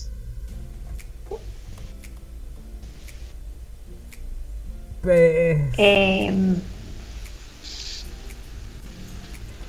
No Bueno, lo dejamos como tópico, si Lo quieren. dejamos como tópico. Para que nos Podemos pensarlo y- para el próximo programa. Mientras, ya saben, para ir redondeando, abajo mío, acá, ahí, Sí. todas nuestras redes sociales Sí. donde nos pueden visitar. El QR de Spotify para ver todos los podcasts, todos los programas en formato podcast que subimos todos los lunes. Lamentablemente esto también lo van a escuchar en un podcast. Esto también Sí. lo van a escuchar en el podcast. Podemos hacer un podcast especial de, eh, Uf, de Radio Teatro. de radio teatro de esta tira. Lo podemos hacer también en algún momento. Ahí está el- Oh. el QR. Pueden vernos en. Ya me gusta. Me gusta. Pueden- Renuncio ya, Accent. Podemos hacer un programa especial también. Podemos, podemos hacer un programa especial. Gracias a todos los. Ojo que tu jefe de Accenture no sea vampiro. Ojo. O es reptiliano. verdad, ojo. O reptiliano. Los míos, los míos estoy seguro que son chupasangre. No sé si son vampiros, pero Un saludo a, a todos los jefes de. Despedido. Despedido. que viendo justo dentro de las líneas se estaban viendo. Eh, gracias a todos los que nos ven y nos siguen. A todas las familias que están ahí atrás. Y nada, No, porque no ayudaron en el nombre. bueno, ya nos van a ayudar. Eso. Eh, sábado que viene, Ivo, ¿qué hora? Podemos votar, en, hacer una votación en Instagram. La Elegimos en un Instagram. par de nombres Para y es hacemos esa, votación. es esa. Dale. En la semana elegimos cuatro nombres y hacemos votación Y por hacemos, claro. nos deberíamos, nos deberíamos caracterizar y subir una foto de los cuatro ya caracterizados, ¿no? Ani de elfo, vos de hombre lobo, Dale. Wally de vampiro y yo de judío. Puede ser, sí. Yo quedo igual, quiero y pescudo, así que. Tiene, tiene que haber un filtro de, de judío en Instagram que te ponga los rulitos y eso. Hacételo, no seas cagón. Debe hacer, debe haber, sí. sí, Ahora buscamos. No sé cómo hacer un- Me voy a buscar un filtro. ¿Así? ¿Al- ¿Algo así? ¿Ahí? No. ¿No, te, ¿No tiene buclera, Tatu, y te haces Sí, sabes que me los voy a hacer. Listo. Olvídate, olvídate. Me hago dos rulos acá. Me clavo una servilleta acá arriba. Sabes que sí, está, sabes que lo voy a hacer ahora, de hecho, chao. Me voy, me voy a hacer los rulos porque mi comunidad me necesita. Malditos vampiros, los odio. Bueno, cerramos. Ojo. Saludos a la comunidad vampira. Sa- Chau. saludos. saludos a la Eso, comunidad. y a la elfírica. Thank you.